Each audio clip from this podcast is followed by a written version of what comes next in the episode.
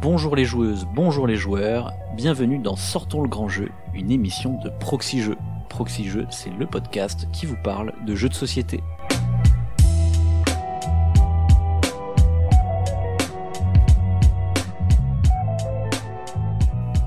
Je suis le pionfesseur et comme d'habitude dans cette émission, je suis accompagné de Cyrus. Salut Cyrus. Salut Pionfesseur. Ça va bien depuis l'épisode précédent? Ça va très bien. Et toi? Ça va aussi très bien. On va parler de quel jeu aujourd'hui? Tiens, je le dis tout de suite. Ah oui, on peut le dire tout de suite. Aujourd'hui, on va parler de Pandémie ou Pandémique de son euh, nouveau nom international. C'est ça. Si vous êtes assez vieux, vous savez qu'avant ça s'appelait Pandémie. Ouais. Et euh, maintenant ça s'appelle Pandémique. Donc euh, évidemment, cette émission n'a aucun lien avec euh, les phénomènes qui se passent autour de nous en ce moment. Ouais, tout à fait. On, sort on cette a émission. retardé autant qu'on pouvait, mais bon, à un moment, on s'est dit qu'on allait peut-être jamais la faire sinon cette émission. On n'a pas fait exprès par rapport au Covid et tout ça, quoi. Euh, donc on va parler également de Matt Leacock, puisque on peut le rappeler, mais dans cette émission Sortons le grand jeu, l'idée c'est de parler d'un jeu qui a marqué le monde du jeu de son empreinte euh, pour diverses raisons qu'on va pouvoir aborder euh, ce soir donc euh, en ce qui concerne pandémie, mais pas seulement euh, parler de ce jeu, on va également euh, tisser une toile, comme j'aime bien dire, autour Mm. de ce jeu. On va parler de des jeux qui l'ont précédé dans son genre, des jeux qui descendent éventuellement de ce jeu-là, et puis on va également parler de l'auteur du jeu. C'est ça, c'est pour ça que tu nous as dit Matt Leacock, Voilà. qui est l'auteur de Pandémie. Mais avant de commencer, on va faire notre habituel petit remerciement aux donateurs et donatrices qui nous donnent des petits sous-sous euh, afin de nous acheter du matos et tout ça. Donc, on remercie GXL78, Tab Philippe Leray, L'heure du jeu, Benji LB, Gobarkas, Caduc, Monsieur Anzai, Austrasier, Znokis, Raphaël, Hortanelli, MCJC78, Wadri, Beru, La Tête à Toto, Aldébaran, Tonion, Pimous, 4-3, François, et aussi la famille Blue, mais on n'a toujours pas reçu leur don en nature, ça c'est bizarre. Petit mystère. Bah écoute, ouais, je sais pas. On a pas reçu le. C'est comme le Kickstarter en fait. il, y a, il y a- il y a un retard à la livraison, je pense. Exactement. Euh, on va également remercier notre partenaire, la Caverne du Gobelin. Donc la Caverne du Gobelin, euh, vous le savez bien maintenant, ce sont quatre boutiques à Nancy, Metz, Pont-à-Mousson et Thionville. Mais euh, c'est surtout une boutique de vente de jeux de société en ligne, enfin de vente de jeux de société, de jeux de rôle, etc. Il y a plein plein de choses hein, sur la boutique. Et donc vous pouvez retrouver ça sur cavernedugobelin.com. Et toujours avant de commencer l'émission, on va aussi faire un rapide retour sur les commentaires de l'émission précédente où on a parlé de Can't Stop et de Sid Saxon.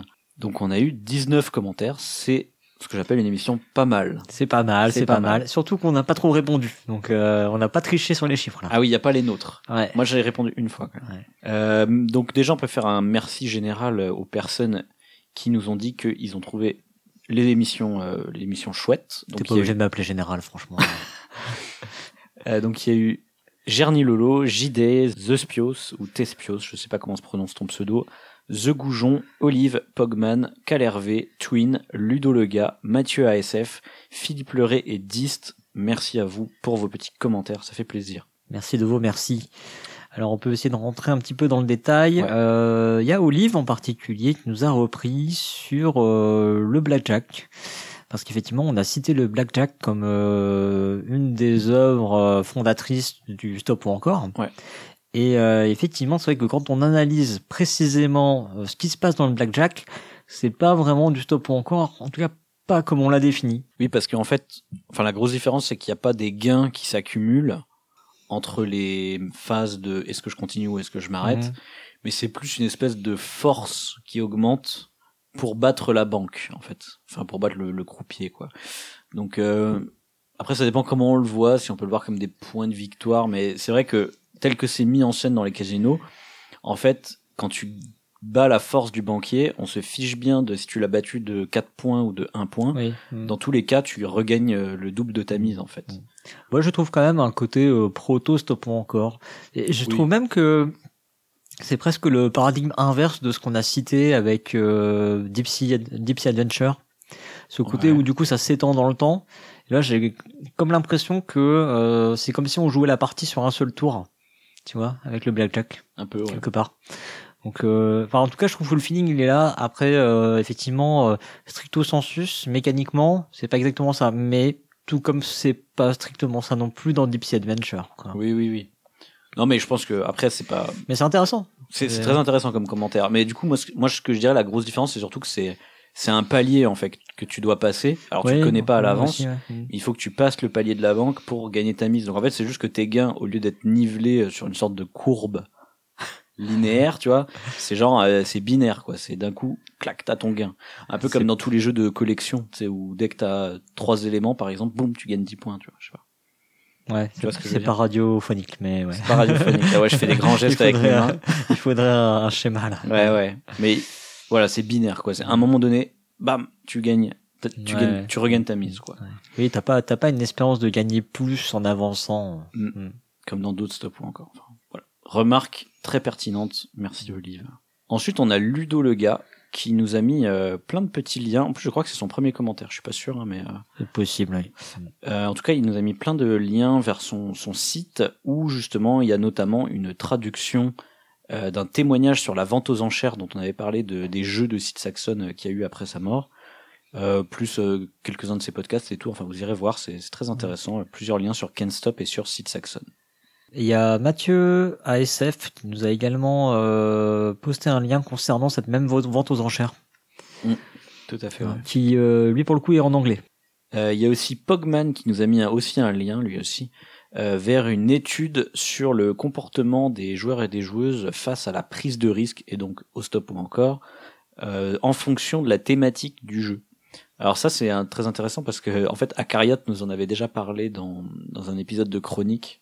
Euh, je crois que c'était l'année dernière. En tout cas, il, a- il- Akariat a remis le lien vers sa chronique euh, aussi en commentaire, donc euh, ça vous donne une bonne excuse pour aller lire tous ces petits commentaires.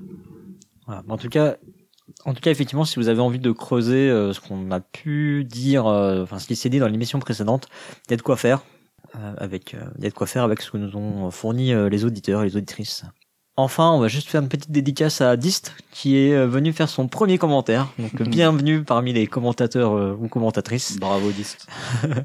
Et et quand même, donc il nous a dit qu'il était, il est venu pour nous dire que bon, il aimait bien cette émission, mais que il était un petit peu triste parce que euh, quand même, on avait parlé de Can't Stop et de Jungle Speed à côté de Dominion, Agricola, Puerto Rico euh, et d'autres, et que du coup, il trouvait que ça faisait, euh, bon, que que ça contrastait.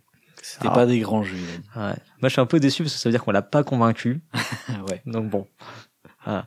Mais euh, mais du coup bah je suis je suis forcé de de de, de penser que enfin de dire que je suis pas d'accord. Euh, sinon on les aurait pas traités. Bah oui. Euh, après on peut préférer des jeux.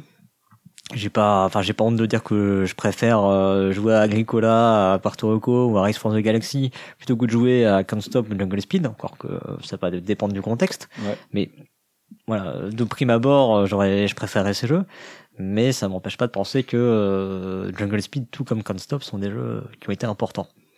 Tout à fait. Et ben voilà qui fait un beau petit tour d'horizon des commentaires. Euh, je te propose que maintenant on entame le vif du sujet et qu'on parle donc de pandémie ou de pandémique de Matt Leacock.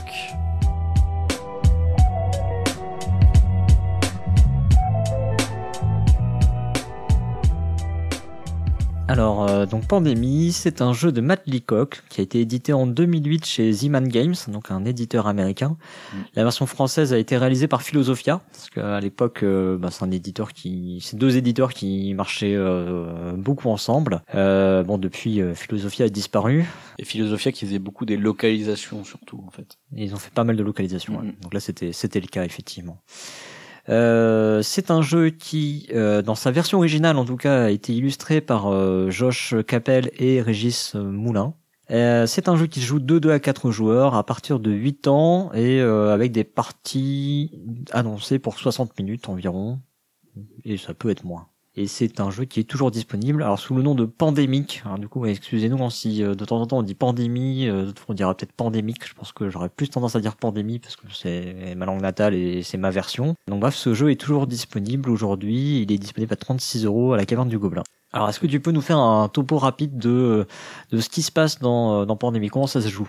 Yes, et ben la première particularité de Pandémie, c'est que c'est un jeu coopératif, donc on joue tous ensemble et on doit essayer de lutter contre une quadruple épidémie mondiale. Alors là, c'est pire que le coronavirus. Il y a eu quatre épidémies en même temps. euh, qui se répandent un peu sur tous les, continents.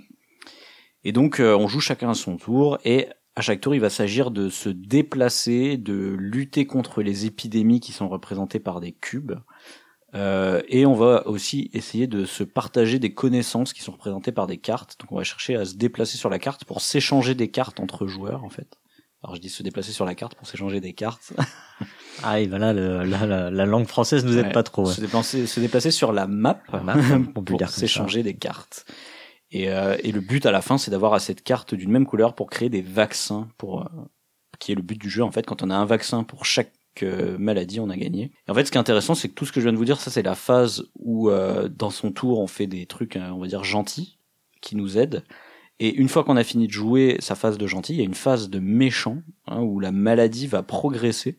Et donc c'est là, euh, c'est là qu'il va y avoir un petit twist très intéressant, c'est que en fait les cubes de maladie vont avoir tendance à se répandre dans les mêmes villes parce qu'en fait on va plusieurs fois dans la partie remélanger la défausse et la remettre au-dessus du paquet. Ce qui fait que c'est les mêmes cartes qui vont tomber plusieurs fois et ces cartes vont déterminer où les cubes vont arriver. Et alors quand il y a beaucoup de cubes dans une ville, ça craint parce que ça crée des éclosions et donc la maladie commence à se répandre sur les villes adjacentes, ce qui est euh, généralement euh, mauvais signe pour la victoire. Euh, donc voilà, effectivement le, le, concept du jeu. Alors comme euh, d'habitude, on va commencer par un petit fact-checking.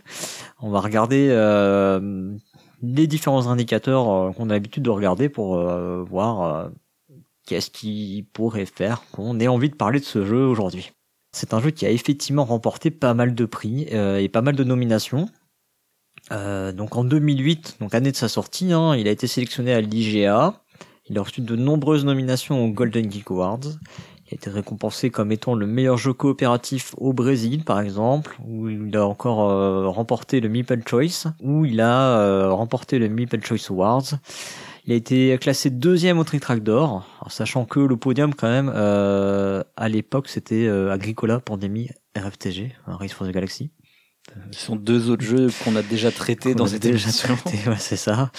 Euh, vous allez voir que c'était c'était des années un peu denses. Hein. Euh, justement, en 2009, euh, il a été sélectionné au Spiel des remporté à l'époque par Dominion.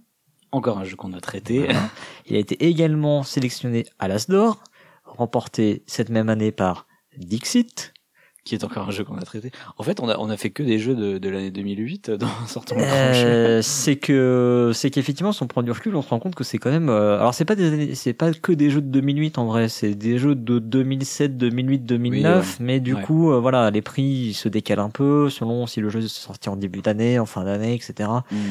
Euh, et mais on voit qu'effectivement c'était une période un petit peu un peu chargé en bon jeu quoi. C'était une belle période. Voilà, moi je, moi, je me rappelle de cette période, c'était c'était c'était pas mal cool.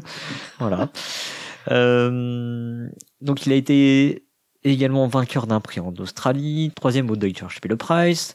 Il a eu tout un tas de nominations dans divers pays, en République tchèque, euh, Japon, Québec, Pays-Bas, Finlande, Danemark, Hongrie, enfin bref, j'en passe. Il y a vraiment eu pas mal, pas mal de, prix euh, à gauche, à droite, dont certains un peu plus décalés dans le temps, euh, du fait des éditions qui se, qui se décalent. Donc déjà, rien que là, il y a un beau palmarès, mais on va creuser, on va continuer à regarder un petit peu ce qu'on peut trouver dans les classements en particulier. Donc le classement chez Board Geek, le site de référence américain, Aujourd'hui, il est encore 105e.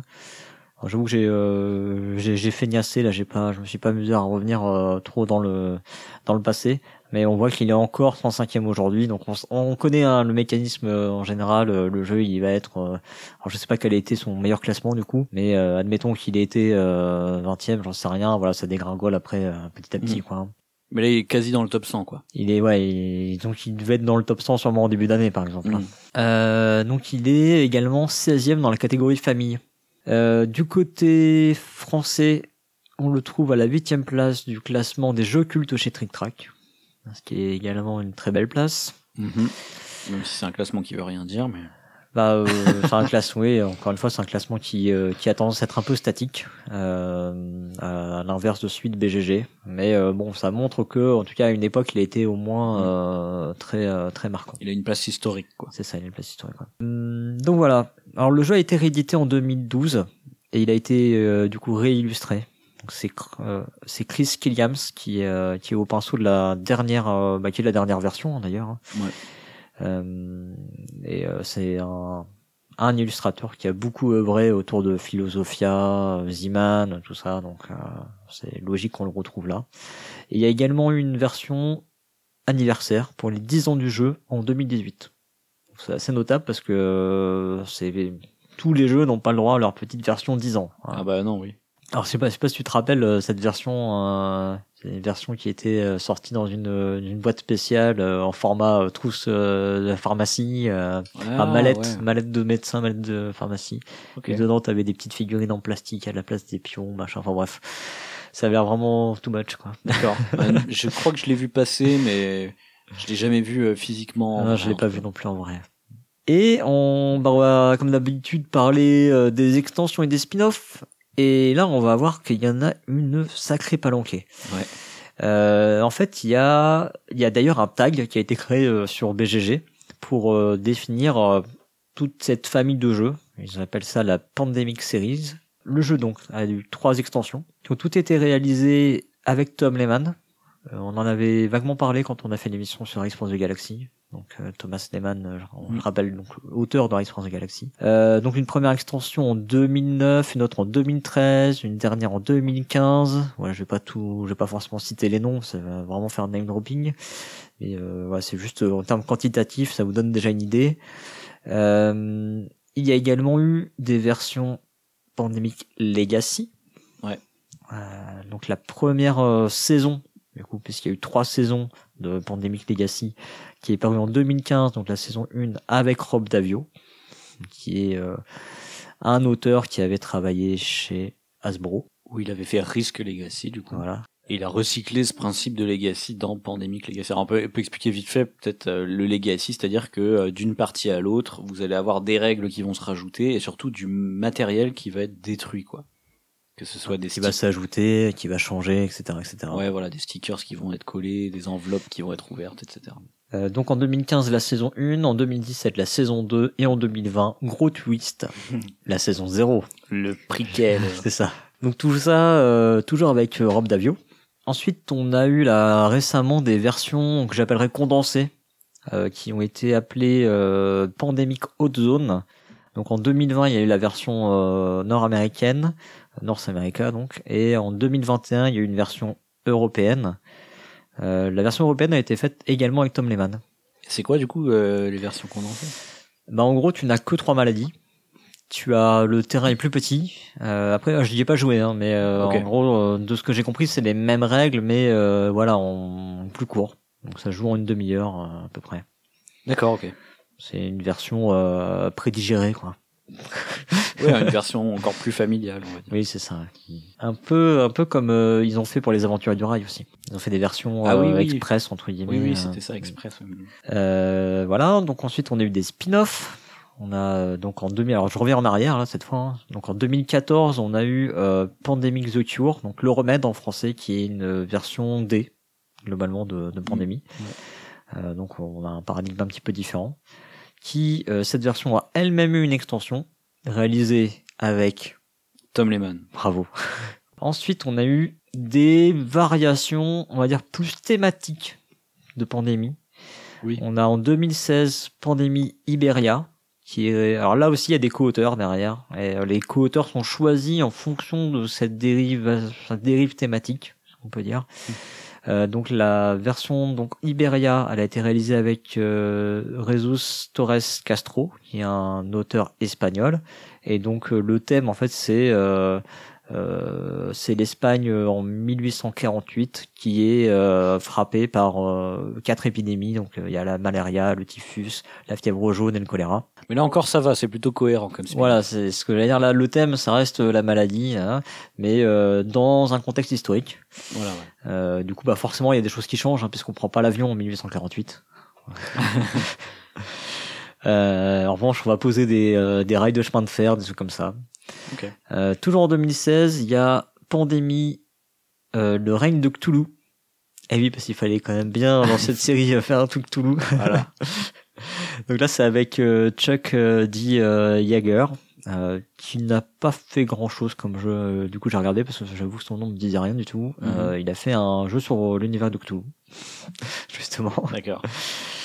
Euh, voilà. En 2017, euh, il y a Pandémie. euh, donc en français, c'est Montée des eaux, euh, Rising Tide, qui est réalisé avec euh, Jeroen Douman, qui est un des auteurs euh, de chez Splotter.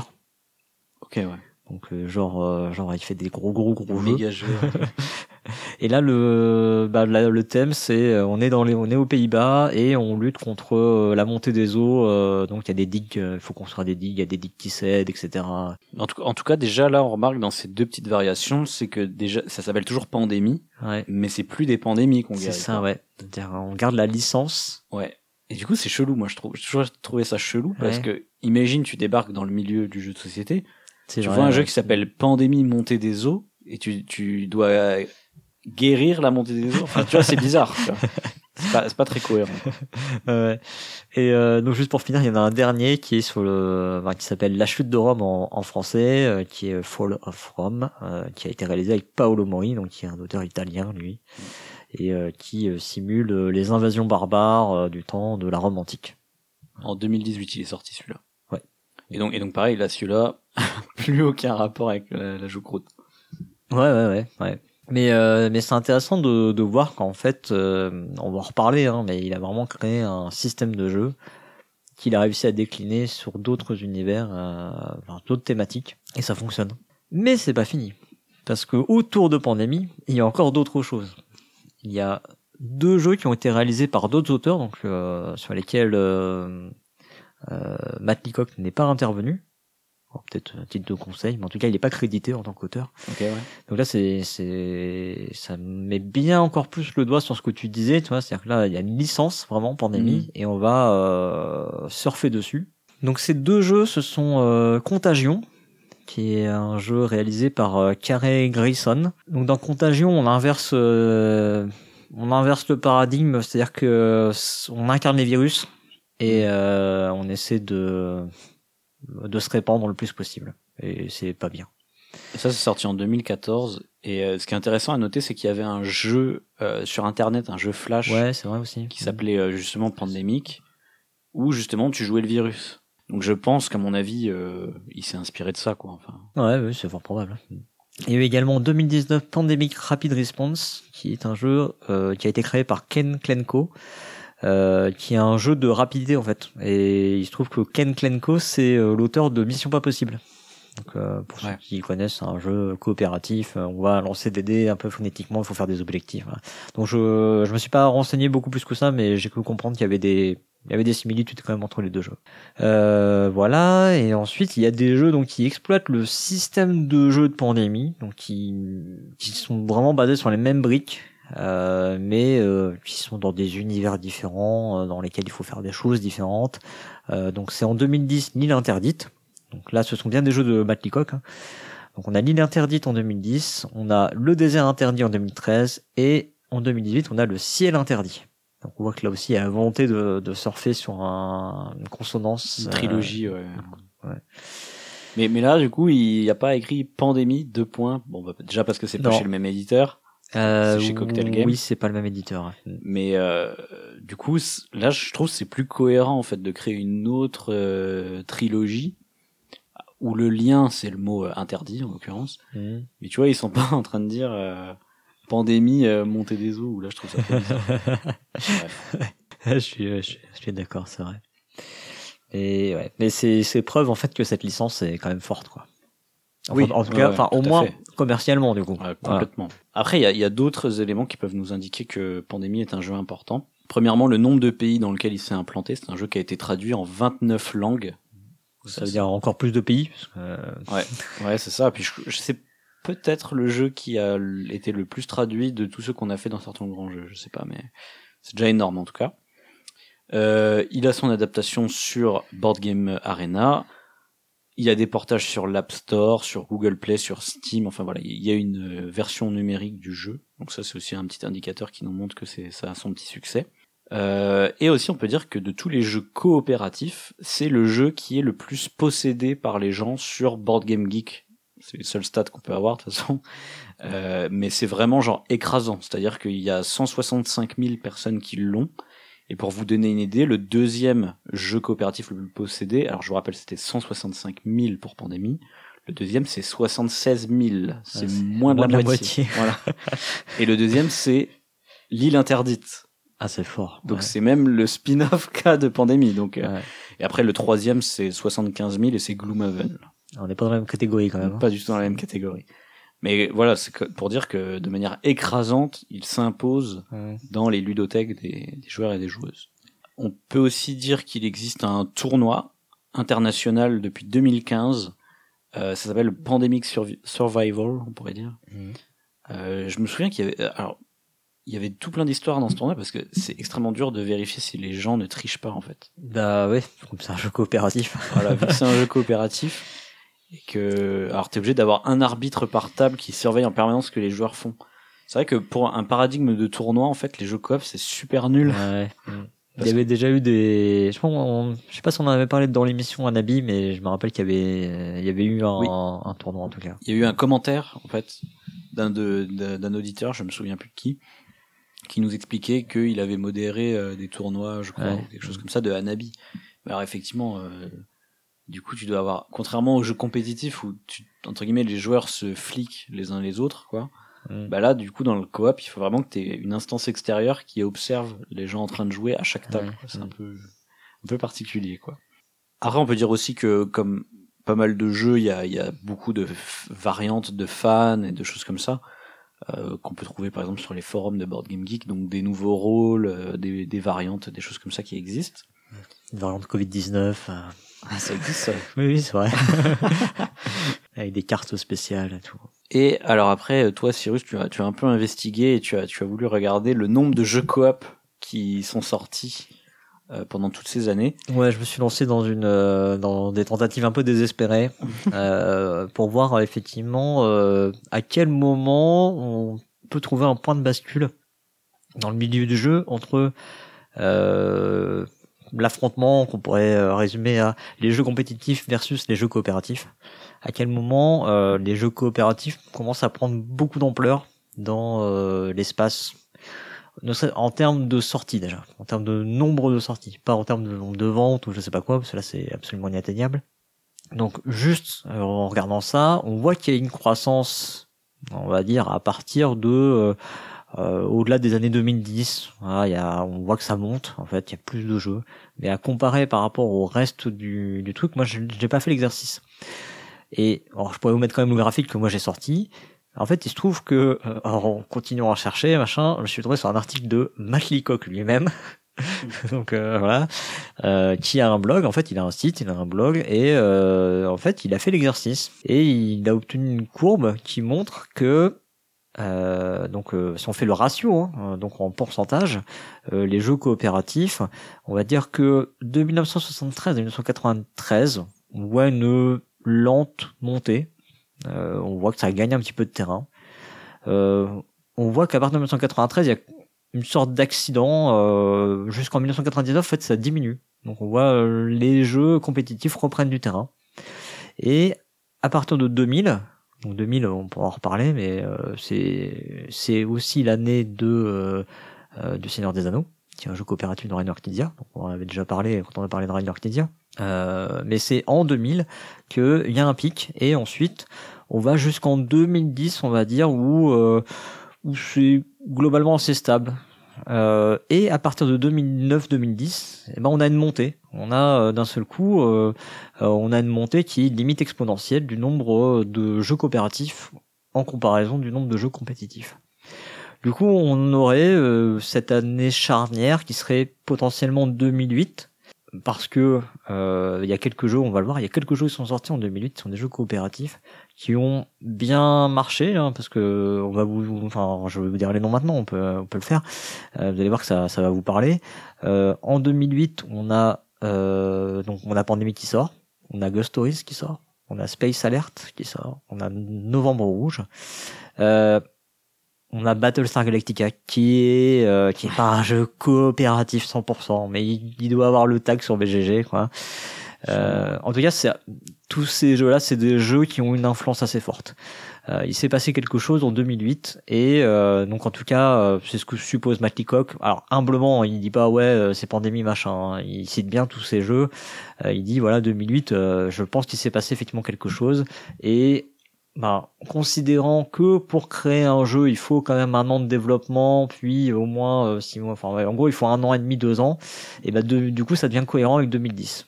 Et Pandémie, en fait, sort vraiment à une époque où il est dans le creux de la vague, où il y a vraiment le moment, c'est le moment où les jeux coopératifs arrivent sur le devant de la scène, en fait. Et Pandémie faisait partie de cela, et du coup, c'est celui qui a été le plus retenu, en fait. Ouais. Enfin, si aujourd'hui c'est le plus possédé, comme j'ai dit, euh, de loin, c'est pas- c'est que il a bien euh, marqué euh, cette époque, quoi. Bah, il a l'avantage euh, comparé à euh, donc je, re- je recite du coup Space Alert, Ghost Stories et allez admettons on met Battlestar Galactica dedans, c'est quand même le plus abordable des quatre quoi. Ah oui, et oui. de très très Ouais. loin. Ouais. Euh, voilà. Euh, donc du coup il a aussi l'avantage du euh, du côté commercial de la masse de gens à qui il s'adresse. Euh, Mm. il s'adresse à beaucoup plus de monde. J'écarte Novembre Rouge parce que finalement il est sorti de façon un peu plus discrète. Donc bref, voilà. Donc je mettrai, euh, je mettrai mon graphique, je, remettrai l'article de Matt Leacock avec éventuellement même le, le peut-être l'impression d'écran de, du graphique qu'il a qu'il a fait. Pour revenir un petit peu du coup sur euh, sur ces chiffres, moi euh, même d'un point de vue euh, très subjectif, je l'avais vécu à cette époque, la, sortie de pandémie. Donc c'était à, à cette époque, moi ça m'excitait énormément le, principe des jeux coop puisqu'il y, y en avait quasiment pas. Et euh, du coup moi j'étais en mode euh, ah mais c'est trop nouveau et tout. euh, J'en connaissais que deux trois avant et là je me dis purée il y a un boom des jeux coopératifs, je vais tous les acheter, c'est trop bien et tout. Enfin du coup j'ai testé tous les jeux coop qui existaient à l'époque. Vraiment je trouve que tous les jeux coop qui sont tagués avant sur Board Game Geek, c'est que des jeux coop, mais c'est ultra contestable en fait le fait que ce soit des jeux coop. Ouais, c'est-à-dire. euh, C'est-à-dire que ça va être des jeux. Alors soit c'est dans le milieu du jeu pour enfants, donc dans ce cas, je suis d'accord que c'est des jeux coop, mais en fait du coup l'innovation de Pandémie, c'est que c'est un jeu coop pour adultes. Mhm. C'est surtout ça qui est intéressant. Après, soit ça va être des jeux qui sont en un contre tous, Enfin c'est pas, pardon, enfin j'ai dit oui, mais c'est Ouais. pas, l'innovation de pandémie parce qu'il y en a quand même, euh, enfin on va le voir, Ouais, il y en a ouais, quand même enfin, beaucoup des le avant pandémie. le fait que Pandémie est buzzé là-dedans. Mm. Mais par contre, je pense qu'il n'y a pas autant de jeux coop qui existaient relativement à ce que dit le schéma là de Matt Leacock, puisque tous ceux avant, comme je, je te dis, j'ai un peu fouillé justement ce tag sur BGG, et ça va être soit des jeux qui sont en fait en équipe, donc euh, un contre, Ouais. Avec un overlord comme on dit, donc une personne qui joue contre euh, les autres, euh, donc ça c'est pas du coop, hein, genre Scotland Yard par exemple, Ouais. euh, ou du vrai jeu en équipe tout simplement. Donc genre Times Up c'est pas un- c'est pas un coop pour moi. Ou alors des jeux où c'est borderline coop parce que c'est ni coop ni compétitif tu vois un peu comme esquisser esquisser c'est pas vraiment compétitif c'est pas vraiment coopératif tu vois parce qu'il n'y a pas vraiment de gagnant dans le jeu tu vois tu vois c'est que des, Ouais. des jeux un petit peu comme ça ou alors des jeux éducatifs Mhm. tu vois, des jeux qui ont pas pour but de te faire gagner ou perdre, Mhm. c'est des jeux éducatifs pour enfants, donc ils ont pour but de t'apprendre quelque chose, tu vois. Tu vois, des, des jeux un peu comme ça, un peu marginaux. Ou alors, le dernier qui est grand classique euh, dans ces tags-là, c'était les jeux érotiques aussi. Ah oui. Et Bah, où là, pareil, c'est coopératif. Non, mais là, c'est coopératif, coopératif, mais- quand même. mais c'est pas vraiment un jeu où on gagne ou on perd. Tu vois ce que je veux dire? C'est un jeu où, qui a un prétexte pour, euh, pour faire des trucs érotiques, tu vois. Donc c'est plus euh, de l'ordre du jouet que du jeu, en fait. Tu vois ce que je veux dire? Mhm. Donc, moi, je trouve qu'il y en a plein qui sont contestables. Et je trouve qu'en fait, vraiment, quand Pandémie sort, du coup, la courbe, elle est encore plus euh, Elle est marquante. peut-être plus marquante, ouais. Parce qu'il y avait vraiment beaucoup Ouais. Moins de jeux coopératifs que ce qui est dit sur le. le... Mais là, voilà, c'est très, très compliqué. ouais. C'est pour, c'est pour ça, enfin, moi, j'ai, vraiment, je suis allé au, au truc, euh, voilà, le plus factuel possible, hein, euh, Oui, oui. prends le tag, Et en considérant que l'erreur se perpétue. Ce qui est peut-être le cas ou peut-être pas. Ça, en fait, c'est parce de- que c'est une faiblesse de BGG de considérer ces jeux-là comme coop. Et moi, du coup, j'ai commencé à faire le travail, mais je, je Bon courage. passe beaucoup de temps. Mais j'ai commencé à, à regarder certains jeux et à les signaler et à dire, bah, ceux-là, ils sont pas coop, machin, ils sont plutôt euh, en équipe, c'est un autre tag qu'ils ont. Et bon, les admins me valident les trucs, donc c'est que ils considèrent que j'ai raison et que c'est Ouais. plutôt une faiblesse de la manière dont les gens taguaient le mot coopératif avant. Mais c'est normal parce que dans le passé, il y en avait beaucoup moins, on n'avait pas trop défini ce truc-là. en fait. Ouais, c'est la définition qui évolue avec le temps. hein. Oui, t'es es partiellement coopératif. T'es co t'es en coopération avec une partie des gens. Euh, donc à l'époque, on peut considérer que c'est de la coopération. Tu fais de la coopération en fait. Mm. Mais aujourd'hui, le tag coopératif, ils disent bien, c'est tu joues euh, tous ensemble contre le jeu. Quoi. Mais Ouais. on va, on va, on va dé- décrire tout ça Bon. bien, très bientôt là. Au moins, euh, t'as gagné des geek gold quoi. J'ai gagné du Geek Gold en signalant tout ça. Très bien. Ça fait Bon, bah, beaucoup voilà. de raisons pour euh, qu'on parle de pandémie aujourd'hui, hein, quand même. Ouais, ouais, mais euh, ça fait, ouais, il y a, bou- il y a quand même beaucoup de, de choses qui convergent. Euh, bref, voilà. Donc ça, c'était pour les faits. Et, eh bien, on va peut-être passer à l'analyse du jeu. Maintenant, on va essayer d'expliquer quelque part ce qui fait le succès du jeu. Yes. Donc, passons à l'analyse du jeu.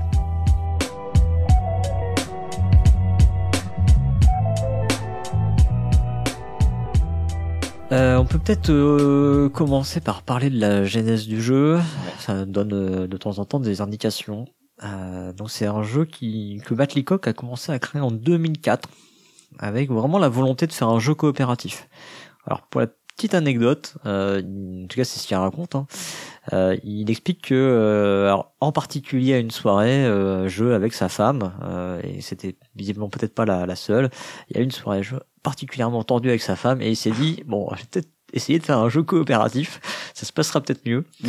Et euh, alors je sais pas si c'est dans la foulée, euh, je sais pas quoi, mais bon, il, en tout cas, il a joué au Seigneur des Anneaux euh, de Knizia, qui est pour le coup un jeu coopératif. Ouais. Bon, tout ça faisant son petit euh, son petit bonhomme de chemin dans, dans sa tête, il en est venu à à, à se pencher du coup sur la création d'un jeu coopératif. Et il s'est inspiré, euh, bah écoute, euh, figure-toi qu'il s'est inspiré vraiment d'une épidémie qui a eu lieu euh, donc entre 2002 et 2004, euh, une épidémie de, de SARS-CoV-1.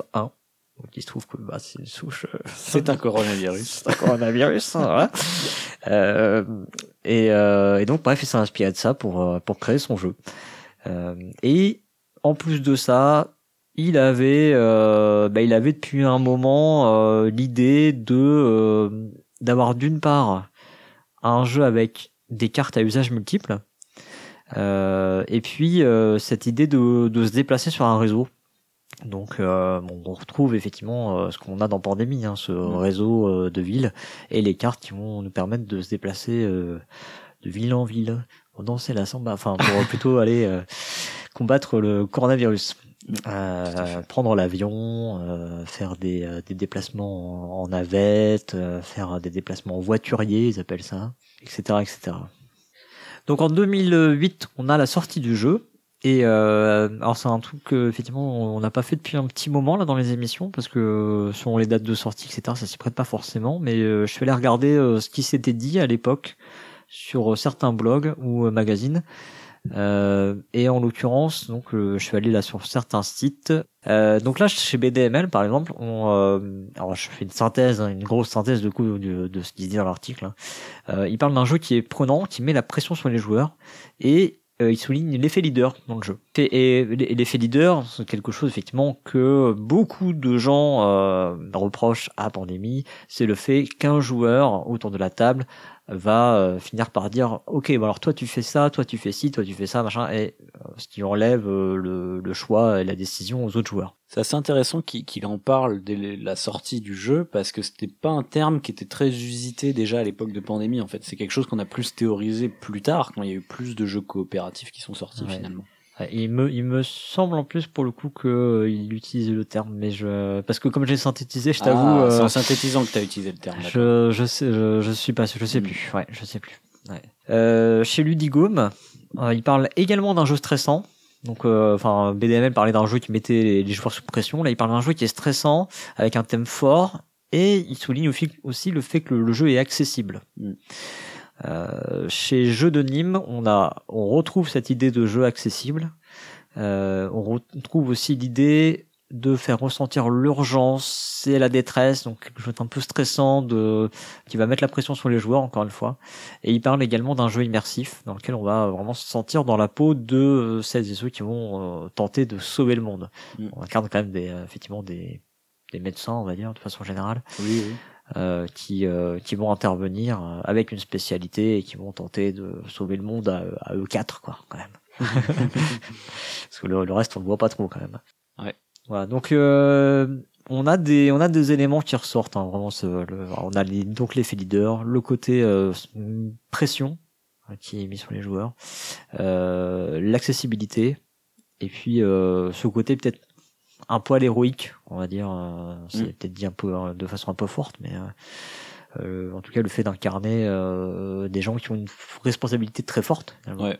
Donc quoi que le jeu, le jeu réussit quand même euh, son pari avec un thème pas forcément gagné d'avance. Ça, Matt Leacock, il en parle pas mal. Hein. Il dit que, il dit pas forcément exactement comme ça, mais il dit que déjà rien que le titre, ça, ça faisait un peu peur. Quoi. Mm. Il avait essayé de le changer, mais ça changeait pas grand chose. Ah, moi, je me, je me souviens à l'époque, quand c'est sorti, j'étais en mode, Ouah, c'est trop bizarre comme thème. Euh, aujourd'hui, on trouve pas ça si. Je sais pas, on trouve peut-être ça moins étrange, mais. je Bah, il y a déjà, il y a des gens quand même qui, ouais, qui sont quand même pas très à l'aise avec le thème. Ouais, ok. Mais bon.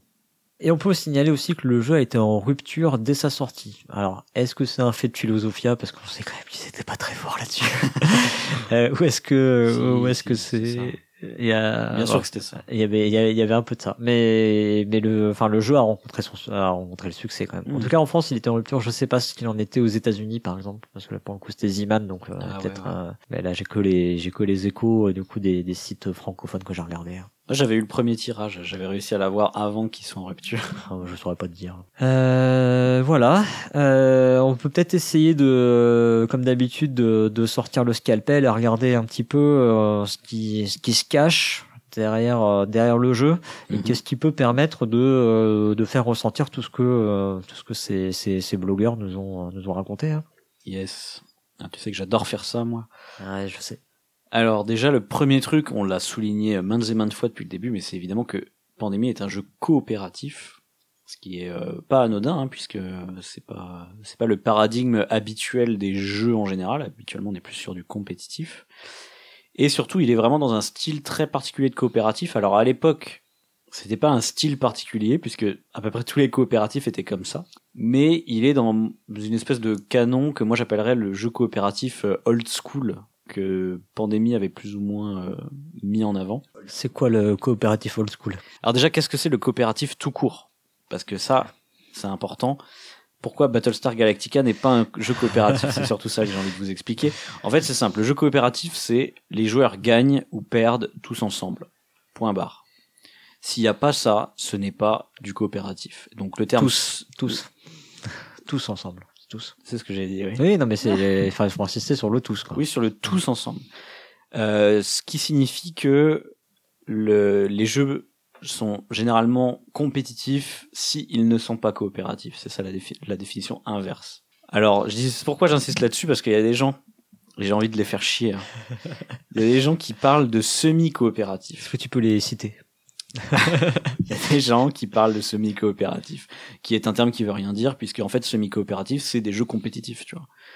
Quand les gens ils parlent de Battlestar Non, Galactica, mais, ouais, non, mais, enfin, moi, je moi, comprends ce que ça veut je- dire. tu, tu comprends ce que Je ça veut ce dire. que ça veut dire. C'est que, c'est y a, il y a la sensation qui est derrière, en fait. Hmm. En tout cas, je dis ça de façon pour qu'il y ait des commentaires. Ah, bien hein. sûr, bien sûr, on sait bien. Mais... Et, je, Mais- et, et- et je te réponds exprès pour que, tu vois, Ah. on comprenne bien qu'il faut, il faut choisir un camp. Mais en tout, en tout cas, je vais pas m'étendre là-dessus parce qu'il y a, je pourrais en parler pendant une heure et que je ferai sûrement une vidéo ou un podcast dessus pour pour en parler. Mais il y a, il y a, il y a vraiment, en fait, c'est pas aussi évident que ça.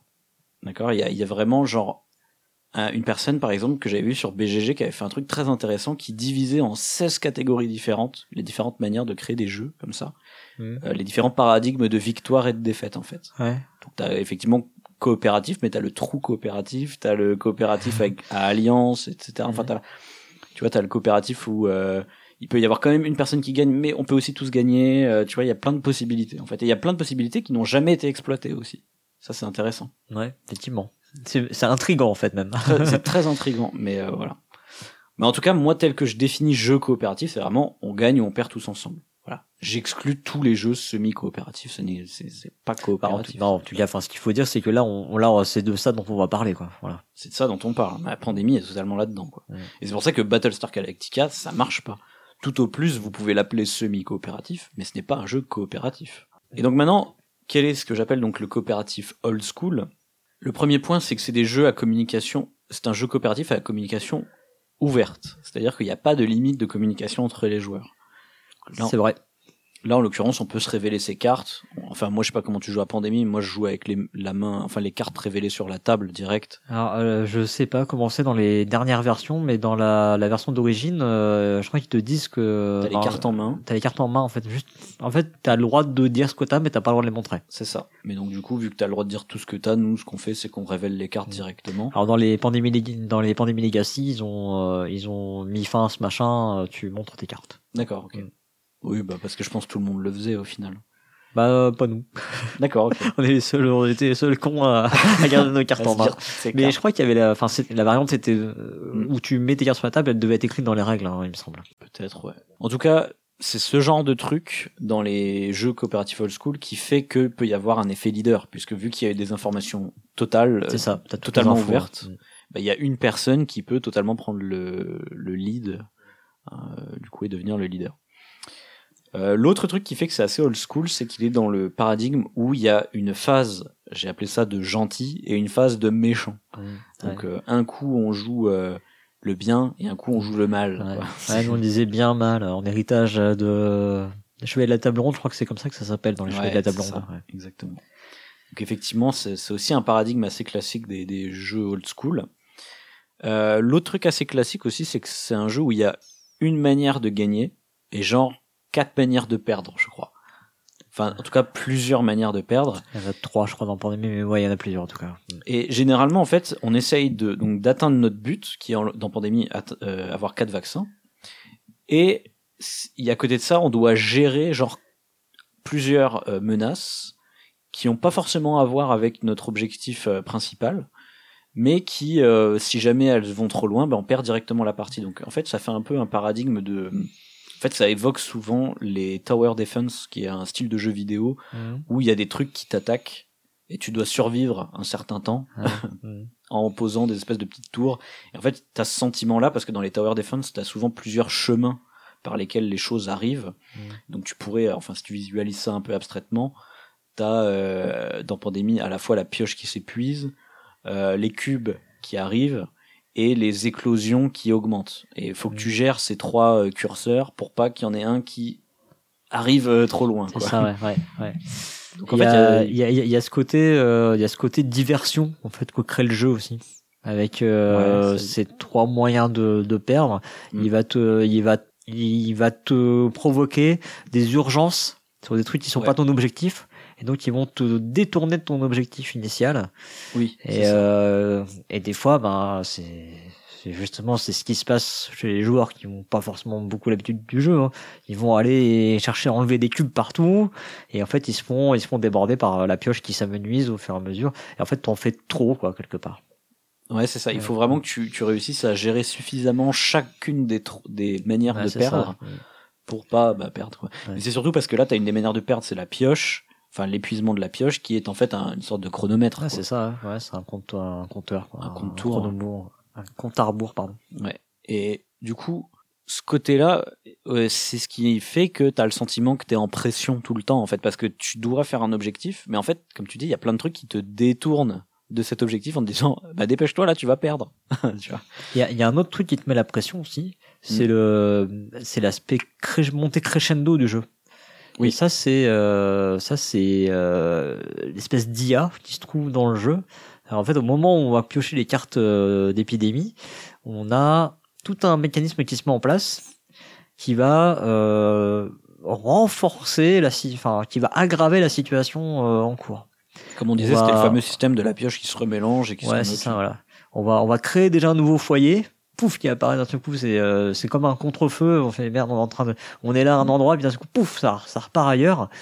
Et, euh, et on, la, ouais, la situation va s'aggraver parce que les villes qui sont déjà dans un, dans un état catastrophique vont euh, refaire une nouvelle flambée. On va avoir une nouvelle flambée épidémique euh, dans ces villes-là. Quoi. Le jeu joue, bon, joue contre toi, mais joue vraiment. C'est-à-dire qu'il y a vraiment une, une forme d'intelligence artificielle qui a été implémenté, qui est un petit process euh, assez simple, hein, puisqu'il est réalisable dans un jeu de société, euh, mais qui va euh, bah, provoquer effectivement ce stress, etc. D'ailleurs, j'ai toujours trouvé ça étrange, mais euh, cette phase-là de, de- du mal, là, ça s'appelle la phase du propagateur. Mais du coup, c'est super étrange parce que ça fait comme s'il y avait euh, vraiment une personne qui est en train ouais. de mais, mais qui n'existe pas parce qu'en fait c'est le virus quoi, comme s'il y avait une intelligence du virus qui fait qu'il va réussir à propager, je sais pas quoi, à se propager d'une certaine Ouais. manière. Tu vois. Euh, je te montrerai dans ma boîte là-haut, hein, les roues.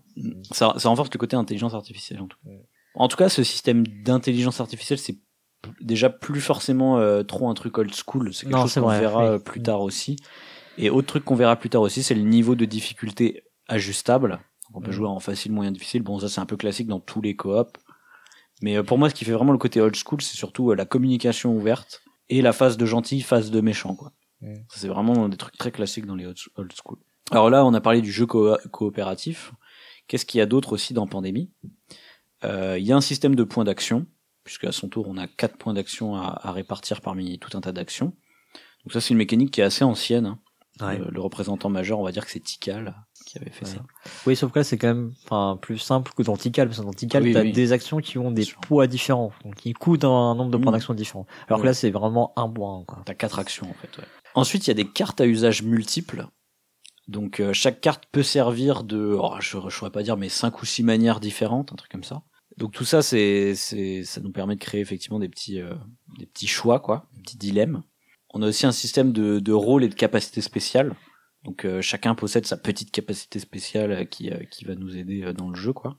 Ça, ça donne, ouais, ça donne un feeling d'optimisation au jeu, vraiment, Mm. parce que tu, tu vas tenter d'exploiter au maximum ton pouvoir. Parce que tu sais que c'est ce qu'il faut faire. Voilà, c'est ton rôle, c'est à toi rôle, de faire ouais, ça. ouais. Sentiment qui est très fort d'ailleurs en, en jeu coop, en fait, euh, j'y pense, mais c'est quelque chose que tu ressens beaucoup dans les jeux en équipe de manière générale. Moi, je pense par exemple aux jeux vidéo, tu sais, ou Mm. euh, vrai. genre les, les MOBA comme ça, ou les, les MMO, Mm. où euh, tu sais, t'as le tank, euh, le DPS, celui qui doit faire des dégâts, quoi. Enfin, le tank, c'est celui qui doit absorber les dégâts de l'équipe adverse, le soigneur qui Mm. doit euh, contrôler les barres de vie des autres. Tu vois ce que je veux dire? C'est chacun a son petit rôle et du coup, tu sais que c'est à toi de faire ça. quoi. es, censé faire ça, ouais. Ouais. D'ailleurs, ce qui, euh, ce qui crée des fois des, des parties un petit peu bizarres, parce que quand tu joues avec des gens qui intègrent pas forcément ça, Mm.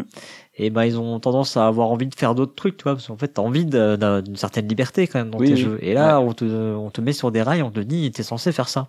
Moi, je trouve que Pandémie, il contraint beaucoup avec ça. Il contraint pas mal, ouais. ouais. Mm, Plus que d'autres jeux. Moins, moins que certains, mais ouais. Je trouve qu'il contraint beaucoup. Oui, ouais. Et euh, dernier truc qu'on peut dire, c'est que, on l'a dit déjà, hein, c'est un système de jeu, c'est un game system, il a été réexploité dans d'autres jeux, parfois même en n'ayant rien à voir avec les pandémies.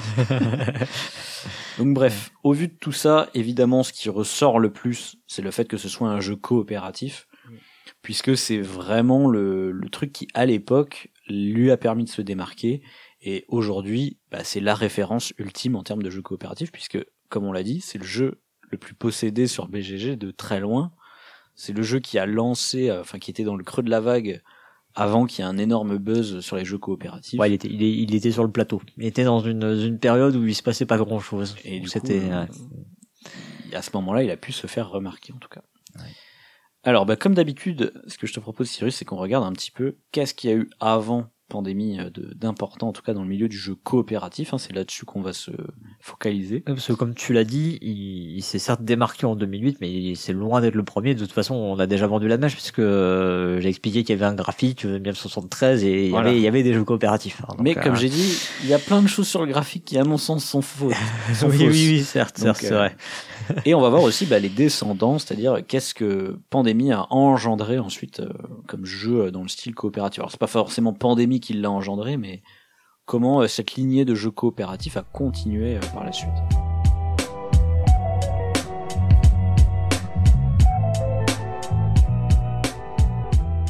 On peut commencer euh, par The Landlord's Game, qui est le jeu de Elizabeth Maggie, qui est en gros l'ancêtre du Monopoly. Donc ça, ça date de 1903. Et en fait, il se trouve que à la base, ce jeu-là avait une façon de jouer coopérative.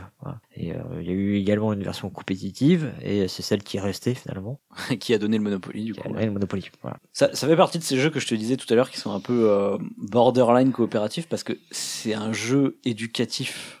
Ah ouais, ouais, il y avait, il y avait, il y avait l'idée de montrer que la société euh, capitalistique, blablabla, Bah, que- c'était, c'était peut-être pas le meilleur moyen de, euh, de parvenir à ses fins, quoi. C'est ça, voilà. En fait, tu jouais au jeu compétitif, puis tu jouais au jeu coop, et tu comparais en fait les deux. C'était ça le, le but du jeu, quoi. Ouais. Donc c'est, tu vois, c'est limite un méta-jeu, quoi. Ah ouais. C'est borderline, mais du coup, c'est quand même. du coup, il y avait bien une règle coopérative, Voilà. quoi, tu vois. euh, Non, euh, euh, ouais, oui, du coup, Ah, c'est. oui. Ouais, tout à fait. Donc, du coup, c'est vraiment une, euh, un des trucs les plus anciens, en tout cas, qu'on peut trouver dans le jeu de société coopératif. Et ça, c'est intéressant rien que pour ça. Alors après, on va faire un gros bond dans le temps et on peut monter jusqu'en 1954, où on peut parler de Beat the Clock Game et aussi de I've Got a Secret qui est sorti deux ans plus tard en 1956. Je les cite tous les deux en même temps parce que en fait, ce sont tous les deux des, des adaptations de jeux télévisés euh, américains. Alors, je les connais pas ces jeux télévisés, je saurais pas vous dire c'est quoi la règle, mais en tout cas, en fait, là, on joue en coop comme si on était une équipe qui participait à ce jeu euh, télé et on contre le jeu, quoi, en gros. contre le jeu, ouais, voilà. Donc il y a vraiment un côté coop. Alors après, c'est pas, euh, je pense pas que le jeu soit fou. À mon avis, il doit y avoir beaucoup d'aléatoires ou de trucs comme ça dedans. Mais euh, au moins, c'est c'est une, pareil, une des premières occurrences, on va dire, de entre guillemets vrai jeu coopératif, quoi. Et euh, à ce propos, en fait, il y a eu beaucoup de jeux euh, éducatifs qui ont existé avant. Donc c'est pour ça que c'est un peu dur de trouver vraiment les origines du jeu coopératif. Parce qu'il y avait beaucoup de jeux aussi qui se jouaient, par exemple, dans les, des associations, des trucs comme ça. Euh, tu sais, un peu comme nous dans les centres aérés. Tu sais, il y a des, les loups-garous, les trucs comme ça. C'est des jeux qui se jouent dans les centres aérés comme ça. Euh, et ben, aux États-Unis, tu sais, ils ont les YMCA, là, les trucs pour les, pour les jeunes. Et moi, j'ai été déjà tombé plusieurs fois sur des articles où ils montraient que, effectivement, alors, tu sais, c'est les jeunesses catholiques, machin, euh, chrétiennes et tout, où ils jouaient à des jeux coopératifs, justement, parce que pour eux, d'un point de vue éducatif, ça incitait à, à avoir une société basée sur le partage, sur les choses comme ça. Et donc, c'était plus des jeux éducatifs, quoi. Tu vois, c'est, c'est un peu Oui, il particulier. faudrait- enfin, mais, il- Après, dans le tas, il y a, il y a sûrement des choses qui euh, pouvaient peut-être ressembler à ce qu'on définit ici comme Mhm. des jeux coopératifs. C'est juste pour dire que si on creuse le truc, vous en trouverez sûrement d'autres. Et pourquoi ne pas nous le dire dans les commentaires, tiens. Par exemple. mais mais il y a sûrement moyen de creuser encore plus le truc. Et d'ailleurs, là, dans l'émission précédente, on a parlé de jeux coopératifs. Exactement. Parce que tu nous as dit que Sid Saxon avait fait tout un ouvrage sur des jeux coopératifs. Exactement. Ça s'appelle Beyond Competition. Tout à fait. Donc, euh, si je dis pas, enfin, si j'ai le temps de traduire ça vaguement, ce serait au-delà de la compétition. Ouais, c'est ça. Euh, J'aime bien parce que le message est porté déjà dans le, dans le titre. C'est trop bien. C'est trop Ouais. bien. Donc ça, ça date de 1977. Et là aussi, c'est des vrais jeux coop. hein, On joue tous ensemble contre le jeu. Après, un autre jeu aussi qu'on a déjà traité Voilà, Dans- ouais, ça, on en a carrément, on en a carrément parlé. dans cette émission. C'était le sujet prin- principal d'un des sortons le grand jeu, c'était Sherlock Holmes détective conseil, qui est sorti en 1982. Donc un jeu de Raymond Edwards, euh, Susan Goldberg et Gary Grady, qui euh, est une espèce de jeu euh, narratif d'enquête coopérative, qui était pas mal en fait dans, dans son époque, puisque dans les années 80, ça faisait déjà à peu près 10 ans que le jeu de rôle euh, prenait euh, prenait le pas euh, sur la, vie ludique, quoi. Enfin, il y avait tout le monde qui jouait aux jeux de rôle. Et les jeux de rôle, on va pas le citer ici, mais c'est un, un style qui est très coopératif de manière générale. Enfin, il c'est le paradigme inverse du jeu de société. Par défaut, les jeux de rôle sont co- coopératifs. Tu es en train de te contredire, là. Il y a quand même un qui joue contre les autres. Ah non, alors je suis dans, pas dans d'accord. ces versions old school, en tout cas. Je suis pas d'accord parce que Ah. le MJ il joue pas contre les joueurs. D'accord, ok. Pour moi, le- on, va le- pas, on, on va pas philosopher là-dessus. le MJ n'est pas un, un un des joueurs en fait pour moi dans le jeu de rôle. C'est aussi pour dire que la narration était très euh, Très en vogue. très en Ouais. vogue. hein. Il y avait tu sais les livres dont vous Il êtes le il héros, avait les bien sa ça. place à l'époque. Ouais. Les détectives conseils, c'était un peu un livre dont vous êtes le héros euh, coopératif d'enquête, quoi.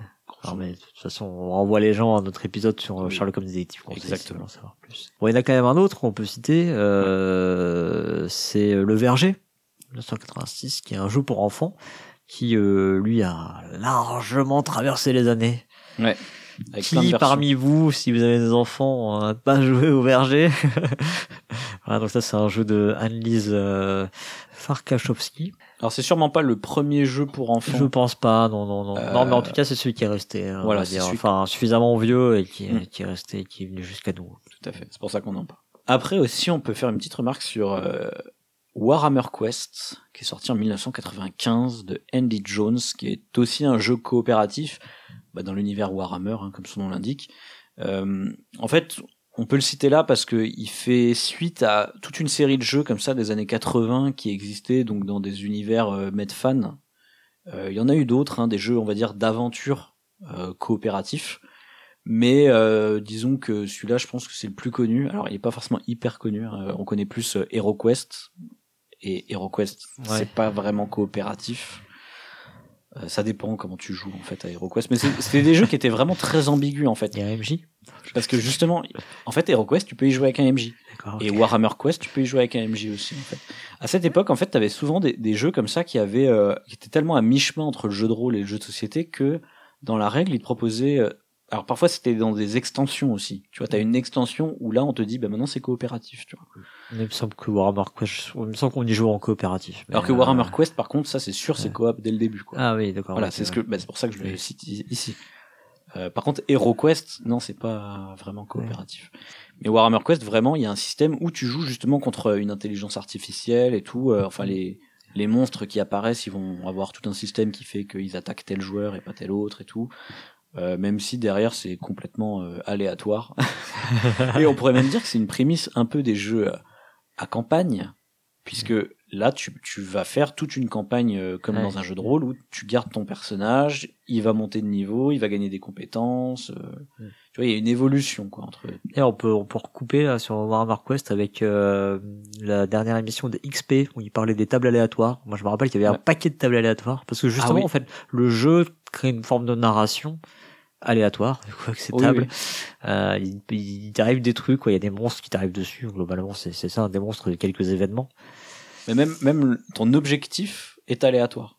Ah, Je me rappelle pas de ça, je t'avoue. C'est-à-dire tu tires au sort parmi euh, un certain nombre d'histoires. Ah, et ce sera, ouais. ok, voilà la quête que tu dois faire euh, pour, pour cette histoire-là. Ouais. Ça c'est rigolo ça aussi. Euh, ensuite, euh, bon, on l'a déjà évoqué, on a parlé du Seigneur des Anneaux, donc euh, qui est paru en 2000 par euh, Reiner Knizia, donc euh, sur l'univers du Seigneur des Anneaux. Qui a eu, qui a eu un énorme succès. Euh, oui, c'est un jeu qui s'est énormément vendu. En fait, il était vendu euh, jusque dans les grandes surfaces. Mm. Euh, je crois qu'il a dépassé le million d'exemplaires, il me semble, si je dis pas de bêtises. Ouais, on l'avait dit dans l'épisode sur les cités perdues déjà. Bon, bah, si on l'avait dit, euh, C'est que, ça- que devait être vrai. Et du coup, à- en fait, à partir de ce moment-là, celui-là, il a vraiment explosé par rapport à tout ce qu'on vient de dire avant, en fait. C'était vraiment le premier jeu, on va dire, coopératif à avoir un énorme succès. Ouais. Après, en 2005, on a eu euh, les Chevaliers de la Table Ronde de Bruno Catala et Serge Laget. C'est complètement faux. C'est pas du tout, c'est pas un jeu coopératif. bah, pas selon ta définition. C'est vrai. C'est vrai. Ah, c'est pas un jeu coopératif parce qu'il y a un traître. Donc, euh, donc c'est un jeu en équipe. Enfin, c'est un one versus all du coup. Ouais. Après, c'est un peu particulier parce que Enfin, cela dit, moi j'ai déjà fait une partie où on croyait qu'on était un contre tous. Et il se trouvait qu'on était tous les uns contre les autres. Parce qu'en fait, on était tous ensemble et on cherchait le félon qui n'existait pas. oui, c'est pas, c'est possible qu'il y ait- euh, qu'il y ait pas de félon. En fait, je, je sais plus, mais il me semble que c'est pas obligatoire de jouer dans cette version-là. Je crois qu'il y a une version, on va dire. euh, Non, c'est pas obligatoire. Ouais. Mais, Gentil, euh, quoi, mais ou- je sais pas. bah, il me semble que la règle de base dit qu'il y a un félon. Mais. Euh... Mm. Enfin, que tu mets la carte du félon, il y en a une de trop, je crois, de cartes. Donc, euh, En tout cas, moi, je, ne joue, je, je le dis. Je fais mon coming out. Je ne joue pas avec le félon. Je- Non moi, je, pour moi, c'est un Non. jeu coop. Mais t'as jamais joué au chevet de la table Je joue avec la variante qui rend le jeu plus difficile. Où tu commences pas avec ton pouvoir. Ah, au moins quand même, d'accord. Mais, mais je joue pas avec le félon parce que je trouve que les, les règles avec le félon, justement, sont complètement pétées, quoi. Mais, en tout cas, il était marketé énormément comme un jeu coopératif et comme si c'était justement quelque chose de totalement euh, innovant euh, pour l'époque, quoi. Donc, à l'époque, disons que, en, avant pandémie, quand on disait euh, jeu coopératif, ça faisait partie des références. Bah, je pense que ce qui était vraiment innovant, c'est le fait d'ajouter un félon. hein. Hum, je sais pas, non, Bah, c'était, je, je pense que l'idée à l'époque, alors bon, de toute façon, c'est clair qu'il n'y avait pas beaucoup de jeux coopératifs en 2005. hein. Mm. Donc il y avait, il y avait, il y avait ce double, euh, ce double aspect de dire, c'est un jeu coopératif avec une définition qui, euh, surtout à l'époque, était euh, un poil vague. flou, quoi. ouais, ouais. Et euh, de dire, et en plus il y a un félon, on se dit, Oui, oui, oui. il va y avoir une grosse traîtrise à un moment dans le Oui, jeu, oui, quoi. c'est sûr, ouais. C'est c'est ce que tout le monde attend quand même. C'est le moment où le félon se révèle et ce qui est la grosse ambiance sur la table aussi, c'est c'est la suspicion quoi. Mm. Ce qui fait qu'en fait, le paradigme, il est plus proche de, de jeux comme euh, les loups-garous, en fait. Euh, ouais, oui, oui, oui, il y a, oui, il y, a un- il y a un aspect comme ça où tu cherches, tu cherches le coupable autour de la table. ouais, C'est ça.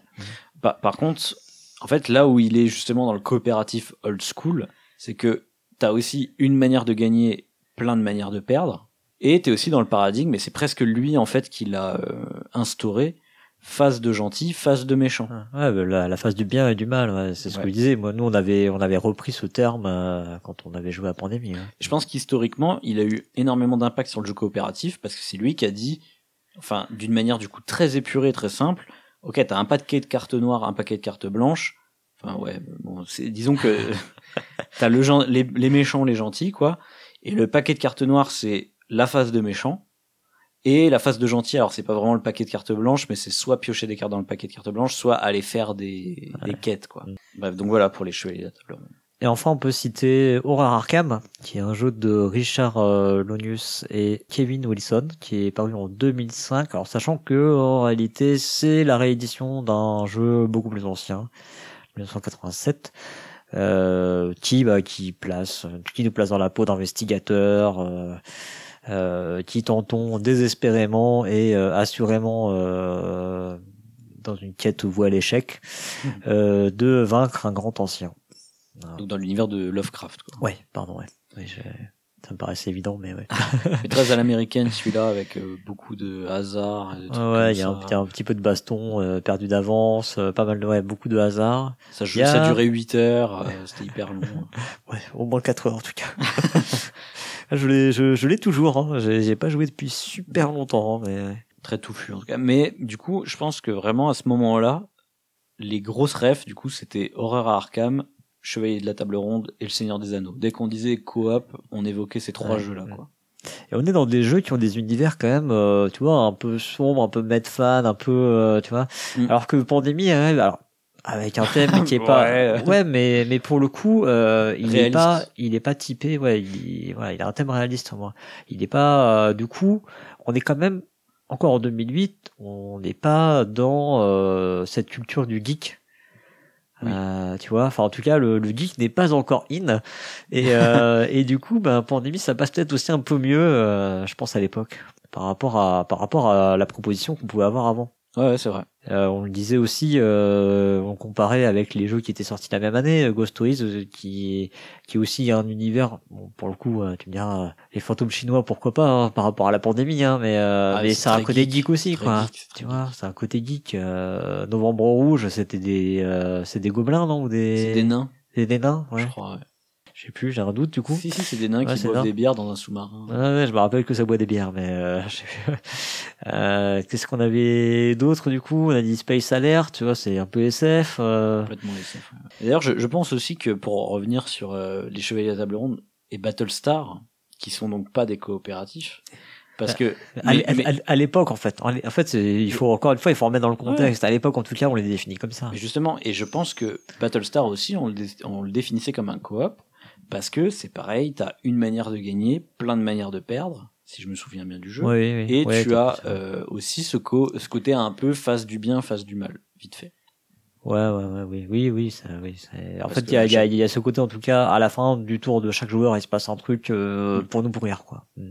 Qui, qui était en fait un peu un truc qui voulait utiliser, c'était une espèce d'astuce de game designer, de se dire, enfin d'auteur de jeu, de se dire, ouais, quand... euh, comme ça, ça va moduler selon le nombre de joueurs la difficulté. C'est-à-dire, s'il se passe un événement négatif à la fin de chaque tour de joueur, ben, même que je sois deux ou que je sois quatre, il y aura deux fois plus d'événements négatifs et du coup, ça va rééquilibrer.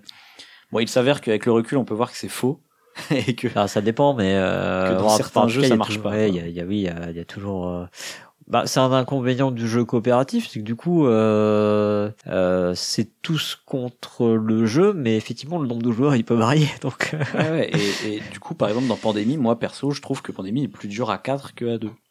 globalement, je pense que oui. Pourtant, il y a plusieurs paramètres qui équilibrent, euh, Mhm. qui équilibrent ça. Il n'y a pas que le fait qu'on fasse la phase du mal entre guillemets Souvent. à la fin de chaque euh, tour de, de joueurs. T'as les pouvoirs qui sont dilués, c'est-à-dire qu'en fait, en gros, tu optimises de façon plus complexe à quatre joueurs. Ouais. Parce que t'as as certes quatre pouvoirs, donc t'as plus de latitude en termes d'effets, Ouais. et sauf que tu peux les reproduire moins souvent. Mm. Et il faut qu'ils tombent bien. Voilà. En revanche, t'es plus dispersé sur le plateau, donc tu peux intervenir de façon plus souple, euh, à la fois à l'est, à l'ouest, au sud. euh, ouais. tu peux te répartir un peu les zones. Donc, euh, toi, il y, a- il y a quand même des choses qui compensent un peu, Mm. mais euh, effectivement, globalement, c'est plus compliqué à 4K2. Ouais. ouais. Essentiellement parce que la pioche se vide plus vite, en fait. Bah, se vide pas plus vite puisque tu pioches autant. euh, Oui, enfin, t'as plus de mal à réunir les cartes pour faire un vaccin. ouais, voilà, c'est avant ça, que la un- pioche se C'est vide. un inconvénient, c'est que du coup, euh, t'as un certain nombre de cartes en main par joueur, donc du coup, c'est que t'as moins de cartes en même temps autour du plateau. C'est ça. C'est pour dire qu'il y a des, il y a, il y a des choses qui nivellent dans un sens dans l'autre, mais euh, ouais, non, je suis d'accord globalement. Je sais pas s'il doit y avoir des études euh, entre guillemets statistiques là-dessus euh, Bon, qui, qui, qui vérifient qu'à deux c'est plus facile. Je, Oui, en tout cas, je pense que c'est le cas. hein. Bah, les gens qui font les tournois, peut-être. Alors, du coup, maintenant qu'on a vu les ascendants, on va sauter euh, l'année 2008 et voir qu'est-ce qu'il y a eu après pandémie. On va regarder les descendants.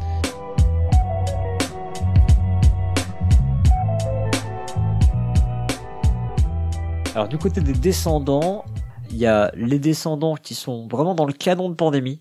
Juste pour dire en fait que Ils euh, sont old school, du coup. Ouais, ils ont ce côté old school. Ils ont gardé vraiment euh, euh, à peu près tous les paramètres de pandémie. Donc le côté old school, c'est une chose, mais aussi ce côté intelligence artificielle de la phase. euh, Enfin, c'est pas forcément la phase de méchant, mais il y a un moment, il y a un mécanisme Mm. de une forme d'intelligence artificielle dans le jeu. Et puis ce côté aussi qu'on va trouver euh, souvent, c'est l'effet leader.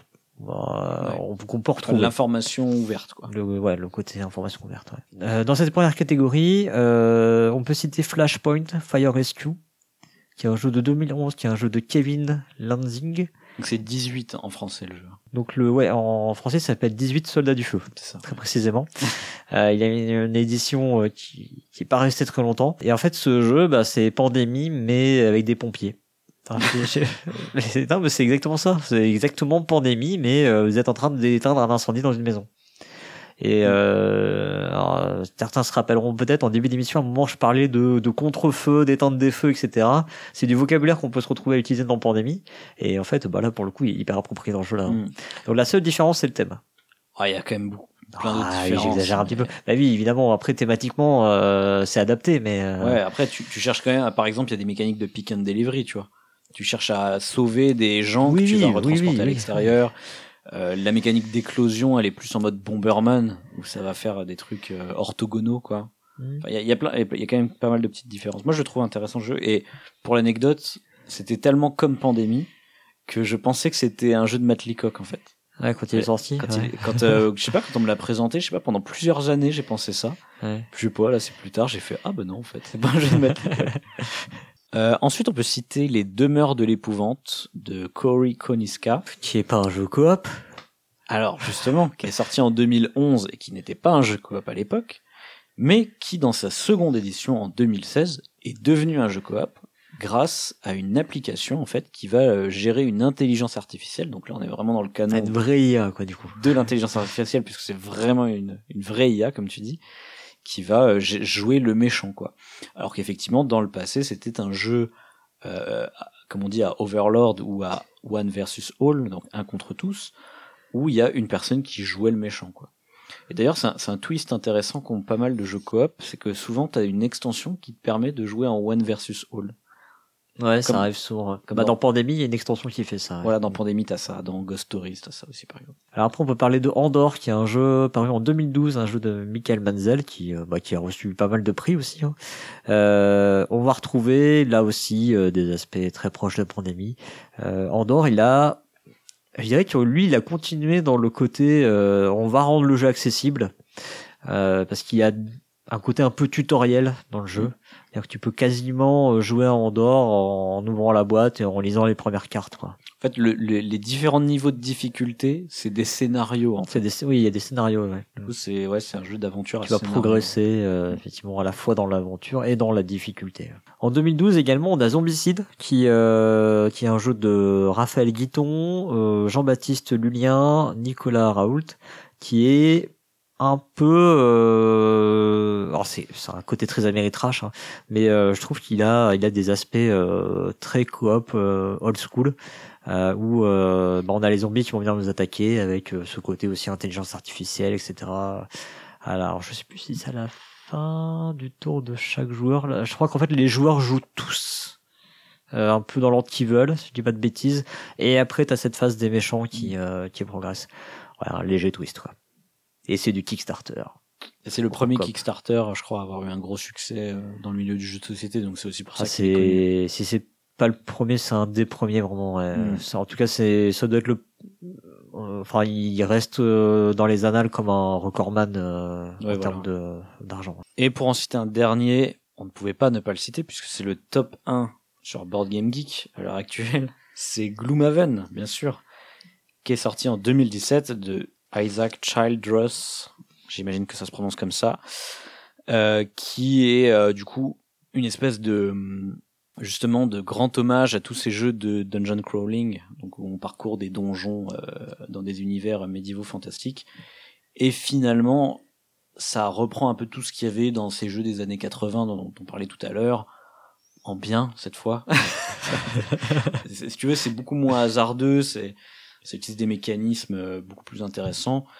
Puis surtout, t'as eu, euh, disons que la dernière grosse référence dans ce style, c'était Descent, qui du coup était un jeu à Overlord, donc en un contre tous. Et là, du coup, maintenant, il repart sur le paradigme coopératif avec une intelligence artificielle qui gère les monstres. Alors c'est c'est une intelligence artificielle qui a un mélange entre des cartes et euh, des tas de règles qui définissent comment le monstre va venir taper les joueurs quoi. Mais t'as toujours ce côté euh, c'est pas vraiment de l'information ouverte parce que ils ont quand même mis une espèce de pseudo règle où tu dois limiter ta co- ta communication quoi. Mais t'as presque une, euh, une info ouverte. T'as une phase de gentil, une phase de méchant, même si elles sont un peu entremêlées vu que c'est un truc d'initiative comme dans tous les tous les dungeon crawling. Voilà, bon, on l'a cité surtout parce que c'est le plus connu. euh, Enfin, c'est c'est le meilleur jeu du monde d'après Board Game Geek à l'heure actuelle. en tout cas, des jeux qui sont dans le canon de pandémie, on pourra en citer plein. On a pris cinq exemples qu'on a trouvé un petit peu marquants ou un petit peu connus. Maintenant, on va parler plutôt de jeux qui euh, qui vont twister, hein, qui vont euh, retourner le principe de la coopération d'une manière ou d'une autre. C'est des, jeux en fait qui vont prendre le principe de dire je veux faire un jeu coopératif, mais euh, je vais je vais le tirer quelque part. Je vais vraiment étirer le principe et euh, je vais en faire quelque chose de nouveau, un nouveau genre. euh, et qui du coup vont, vont péter un peu ces principes qu'on avait dans les jeux old school, comme par exemple l'effet leader et euh, la, commu- la communication euh, 100% ouverte. quoi. C'est essentiellement là-dessus qu'ils vont, qu'ils vont taper. D'ailleurs, petite parenthèse, j'avais fait une chronique à ce propos, on pourra la mettre en, en lien. J'avais fait une chronique sur comment il y a eu une évolution dans les jeux coopératifs au niveau de la communication. Alors le premier dont on souhaitait parler, c'est Space Alert, donc un jeu paru en 2008. On en a déjà parlé, mais on n'a pas cité son auteur. C'est Vladash Vatil. Euh, lui, on peut dire qu'il est venu euh, supprimer l'effet leader euh, avec le principe d'un jeu en temps réel, dans lequel du coup, bah, ça- ça- toutes les informations sont connues. hein. Il y a juste une petite partie d'aléatoire qui va arriver dans, dans le jeu. Mais autrement, euh, tous les joueurs savent ce qu'il faut faire. Il y a le plan parfait. On se met d'accord et après on exécute. Enfin, à peu près quoi. Dans le temps imparti, donc du coup, ça se passe pas bien. Et du coup, vu que ça se jouait avec un CD à l'époque, c'est un petit Ouais, c'est vrai. c'est un petit peu l'ancêtre des jeux qui utilisent une app, comme on a dit pour les demeures de l'épouvante. quoi. Après, on a eu Hanabi en 2010, donc un jeu de Antoine Boza, dont on a déjà parlé dans Sortant le grand jeu, c'est dire s'il est important, euh, qui lui a créé euh, vraiment un sous-genre aujourd'hui euh, des jeux justement à communication. Alors lui, c'est carrément une communication, euh, on va dire interdite ou du moins limitée. Ouais, nous, on, on avait, avait parlé dit limité ou avait dit- codifié. ouais. on avait dit codifié. Ah oui, c'est vrai, on avait parlé de communication codifiée, où euh, le, la, la seule autorisation qu'on a dans le jeu de communiquer est définie par les règles du jeu, Ça, C'est vraiment des actions précises quoi. voilà, des actions très précises de comment donner des indices aux autres. Quoi. On peut également parler de Mysterium qui est sorti en 2015, un jeu de Alexander euh, Nevsky et Oleg Sidorenko. euh, qui euh, lui euh, bah, apporte ce côté asymétrique déjà et en plus il y a cette communication par l'image Mysterium on en avait un peu parlé quand on a parlé de Dixit Après, toujours en 2015, on a eu bah, Pandemic Legacy, on en a déjà parlé tout à l'heure, mais de Matt Leacock et de Rob Davio. Mais c'est un jeu important parce que finalement, ce qu'on n'a pas dit tout à l'heure, c'est que c'est le début des jeux Legacy. Donc en fait, Pandemic... Bon, en tout cas euh, du, de, du succès des jeux Legacy Oui, parce qu'en fait, il y avait déjà euh, Risk Legacy avant, mais ça avait pas eu un énorme succès, alors qu'effectivement, Pandemic Legacy, je pense que vu que c'était porté aussi par la licence Pandémie, qui avait déjà beaucoup de succès là, parce que là on est euh, quand même en 2015, donc le jeu est déjà sorti depuis euh, 7 ans, Et ben du coup, ça a permis euh, au Legacy de faire le buzz qu'on connaît actuellement, où il y a euh, beaucoup de jeux Legacy qui sortent euh, chaque année. Quoi. Ouais, c'est intéressant de souligner aussi qu'il y avait, il y a eu beaucoup de matière en 2015 en fait autour de Pandémie, parce qu'en fait, euh, pour, euh, je sais pas si c'est du spoil ou pas, mais moi j'ai retrouvé des éléments, des extensions en fait dans euh, la saison 1 par exemple.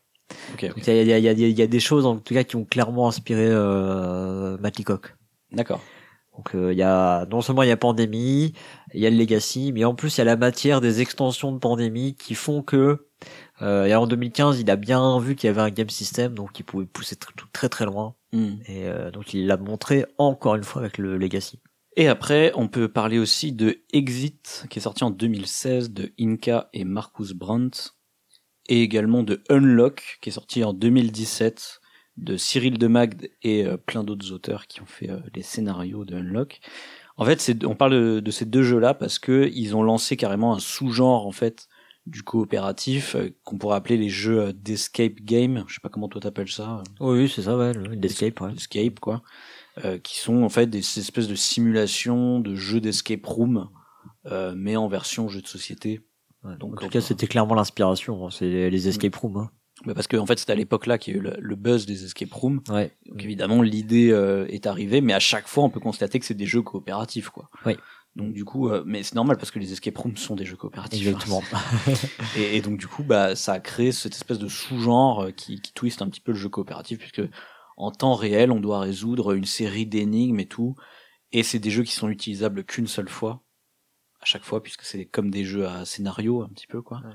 Donc euh, ouais, assez, assez intéressant de constater ça. Voilà, ensuite, euh, donc la troisième catégorie qu'on a faite, ce sont les jeux qui ont rendu une mécanique coopérative. C'est-à-dire qu'en fait, ils sont partis d'un genre ou d'une mécanique existante et ils se sont dit, et si j'en faisais un jeu coopératif?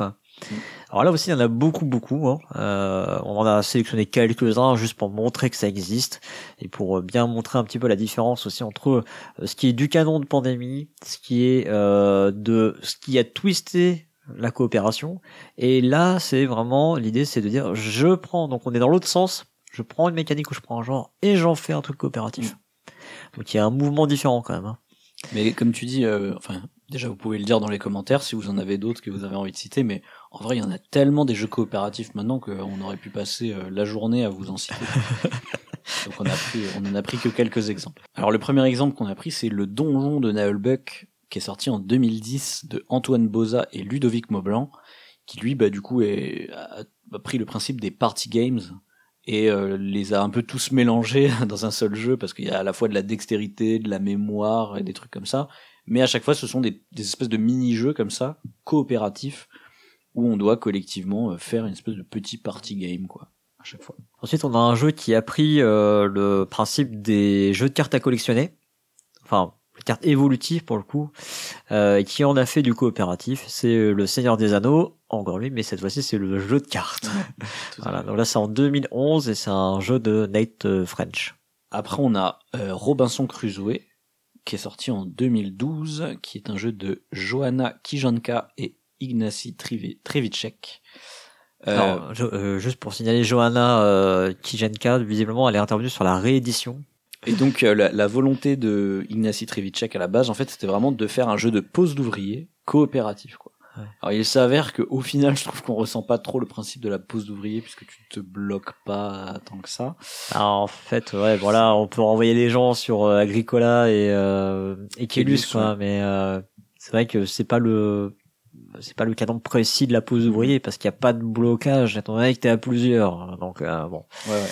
Et en tout cas, on peut, vous pouvez en débattre dans les commentaires, mais est-ce que Robinson Crusoe est old school? Selon ma définition de l'old school Parce qu'il y a effectivement plus ou moins une phase de gentil et de méchant. Il y a un événement et il faut nourrir ces petits bonhommes. Donc du coup, c'est une phase méchante, ça. Et après, il y a la phase de gentil où on fait euh, toutes ces petites actions.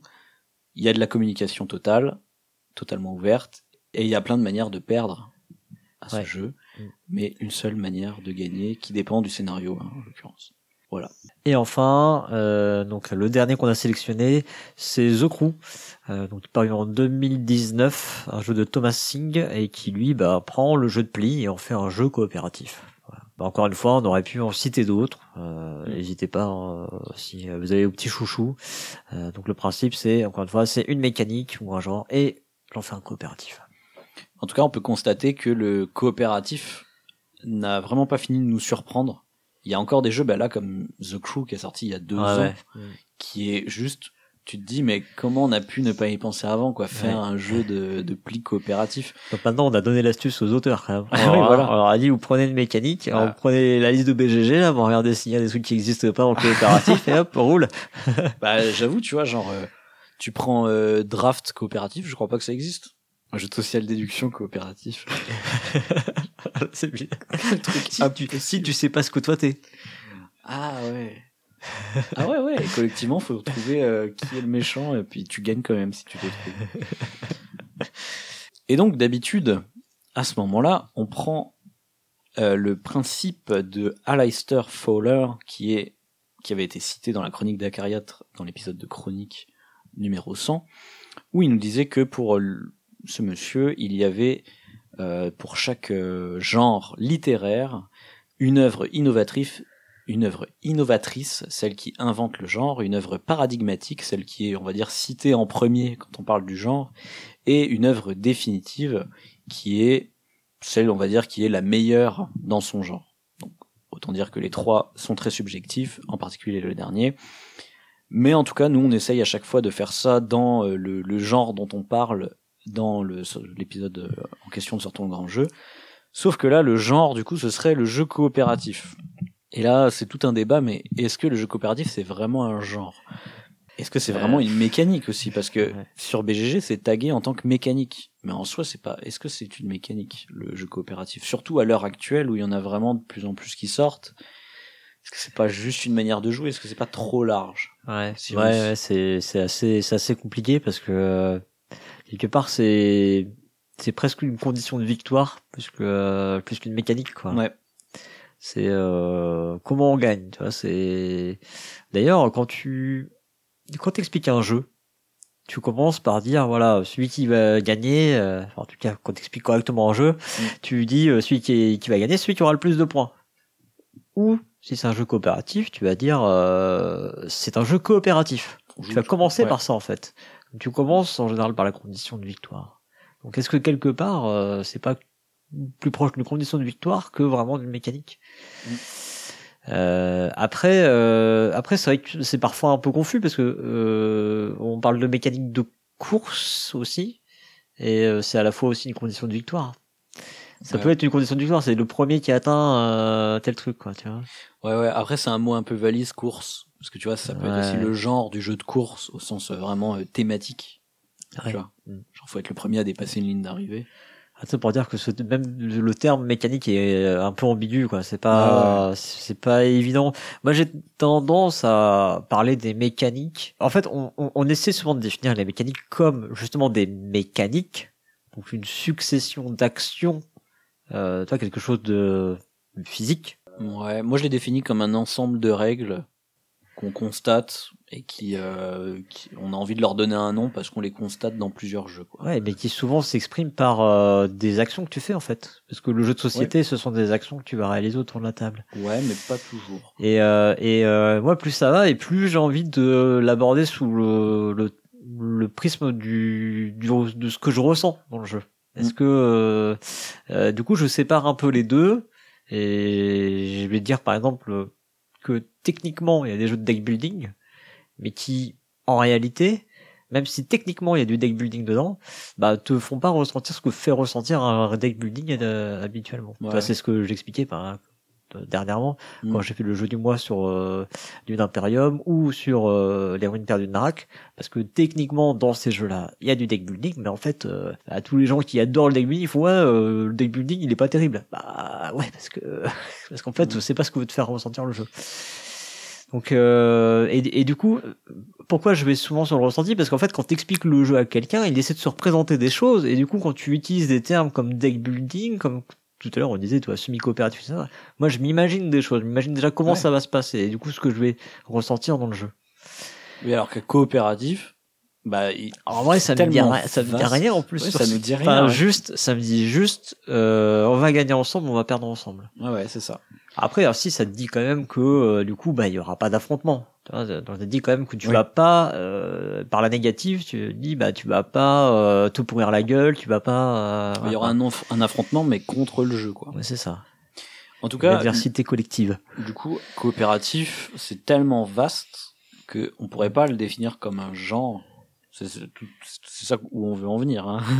c'est pour ça qu'on dit ça. Par contre, un genre, ça pourrait être euh, coopératif old school. Oui. Parce que là, t'as vu, j'ai pu le définir avec trois mécaniques et tout. euh, Ouais. Ça, c'est un genre vraiment pour moi, tu vois. Attends, On peut faire l'exercice là-dessus si t'as envie. Euh, Oui. ça, va, ça va être assez vite fait du coup. hein. Si tu veux. Alors du coup, Cyrus, pour toi, euh, quelles sont les œuvres dans le milieu du, du genre coopératif old school? Ou même Ah. coopératif si t'as envie ou comme tu veux. Bon, écoute, moi sur le coopératif old school, pour moi même en œuvre innovatrice, j'ai envie de dire, euh... ouais, non, ouais, non, non, bah, non, non, non, je dirais pas pandémie quand même en œuvre innovatrice parce que du coup il y aurait, il y aurait sûrement le Seigneur des Anneaux avant quand même. Après les autres, je sais pas, je les ressens pas, euh... je les ressens pas trop là-dedans en fait quand même, tu vois. Du... J'avais joué à Warhammer Quest mais il y a, il y a méga longtemps. Euh... J'ai pas l'impression d'avoir ressenti ça. Il y a tellement ce côté dungeon crawler, etc., que ça Ouais, passe ouais. un peu par-dessus euh, le côté coopération, quoi. Oui, parce qu'un truc important dans, dans le dans le genre euh, old school du coup, jeu coopératif old school, c'est que t'as vraiment la, senti- la- le sentiment de faire un puzzle à plusieurs en fait, Oui. puisque tu Ouais. tu as toutes les données. on l'a- pas dit, mais il y a ce côté puzzle, ouais. Et ouais. du coup, ouais, t'es en train d'anticiper et tu, tu résous le puzzle à plusieurs, tu vois. Ouais. C'est vraiment, tu, tu, tu observes une situation et tu dis, bon, ok, comment on résout ce bordel, quoi. Et vu que t'as quatre manières de perdre, c'est, chacun va un peu se concentrer sur euh, ces différentes manières et se dire, ah, mais attends, faut pas qu'on oublie ça et faut qu'on pas qu'on oublie ça et du coup, ça peut amener des débats, quoi. C'est ça qui est intéressant. En fait, même le Seigneur des Anneaux, il est pas trop là-dedans, tu vois. Bah, t'as quand même plusieurs manières de perdre, hein. Ouais, mais je, enfin, je sais pas. euh, Il y a tellement de, de hasard dans ce que tu vas piocher, etc., que ah, Oui. tu te concertes vaguement, mais j'ai pas, j'ai pas eu la sensation de résoudre un puzzle en fait. Hmm, Ok, ouais. Et limite, euh, limite, ce serait plus du coup la variante coop complète de des Chevaliers de la Table Ronde qui serait le, qui serait l'œuvre innovatrice. Mm. dessus. Euh, surtout si je me raccroche au fait que à chaque fois on a employé le vocabulaire de Chevalier de la Table Ronde dans Pandémie, tu vois. Oui, oui, bah oui. Ouais. En tout cas pour moi, euh, en termes de, en, tant que joueur, euh, sans en connaître des caisses euh, de jeux coop d'avant, d'avant ces jeux-là, du coup je dirais peut-être le Seigneur des Anneaux. Euh, en œuvre paradigmatique, c'est clair que c'est pandémie. Enfin, pour moi, c'est vraiment, toi, euh, le principe, c'est de cocher toutes les cases. euh, c'est, c'est pandémie. Il y a vraiment euh, pas euh, à tortiller euh, pour. euh, voilà. Euh, et en œuvre du coup définitive, ce serait euh, Pandémie Legacy. Sans contestation possible. Moi, c'était vraiment une grosse claque. Et du coup, euh, maintenant que j'ai quand même pas mal avancé sur la saison 0, donc j'ai fait la saison 1, la saison 2, la saison 0, je dirais peut-être c'est la 1 ou la 2. En tout cas, c'est pas la 0. c'est pas la 0. Ah oui, tu veux définir quelle saison est la meilleure. ah oui, oui, oui, oui, ouais, parce que c'est quand même, euh, ouais, ouais. Bah, ce sera votre première expérience qui sera la meilleure en fait. Oui, ok, ouais. Mm. Oui, logique. Ouais. T'as moins de surprises quand t'en fais un autre, j'imagine. C'est ça, ouais. ouais. Même si, euh, même si c'est bien twisté, hein, y a pas, y a pas à dire. De ton côté alors? Bah moi, pour ce qui est donc du coup, on va dire coopératif old school, euh, l'œuvre innovatrice, je suis assez d'accord avec toi sur le Seigneur des Anneaux parce que pour moi, même la phase de méchant, phase de gentil, tu vois, elle est pas si définie que ça. Parce que pendant la phase de méchant, tu révèles des tuiles, mais c'est des tuiles qui sont parfois, parfois gentilles. Ah oui, en plus, ouais. Donc c'est un peu bizarre, quoi. Tu vois, c'est vraiment une phase de, de méchant, quoi. C'est un peu différent. Donc je suis assez d'accord que c'est plus pour moi aussi les Chevaliers de la Table Ronde euh, version coop, qui est la vraie, la version à laquelle je joue, non, hein, je te mais- rappelle.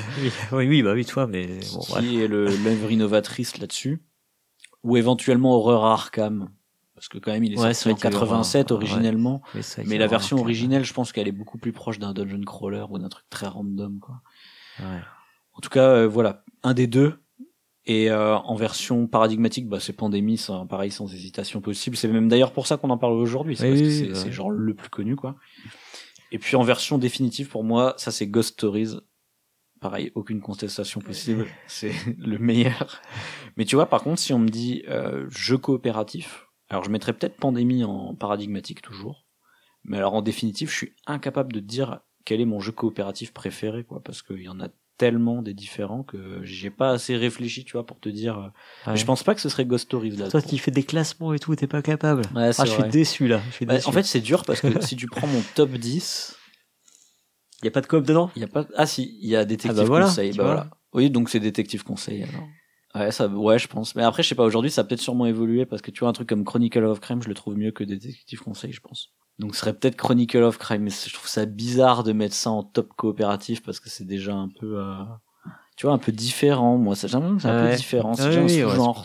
c'est- bien pour ça que c'est bien pour ça qu'on voulait pas. C'est bien pour ça que moi je m'aventurerais pas à faire juste Ouais, coopératif quoi. Après, c'est vrai que tu vois, tu me dis, c'est quoi ton jeu compétitif préféré? Je suis capable de répondre, c'est le mahjong. Bah, oui voilà. mais je sais pas euh, d'un autre côté tu vois quand on me dit quand je dis ça aux gens je vais leur dire oui d'accord mais des jeux compétitifs tu sais qu'il y a plein de styles très différents du mahjong tu vois Mm. donc même dire ça en tant que compétitif c'est bizarre tu vois Mm.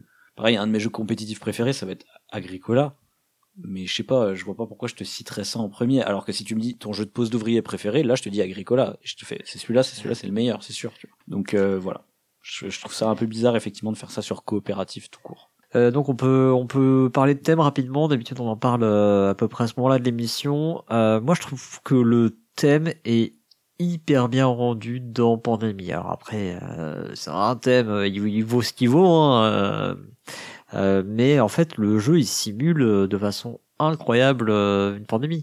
Et alors, il faut savoir que Matt Leacock il s'est pas penché beaucoup plus que ça sur le sujet. Quoi. Il a pas fait des grandes études pour euh, étudier euh, le Oui, mécanisme d'une pandémie.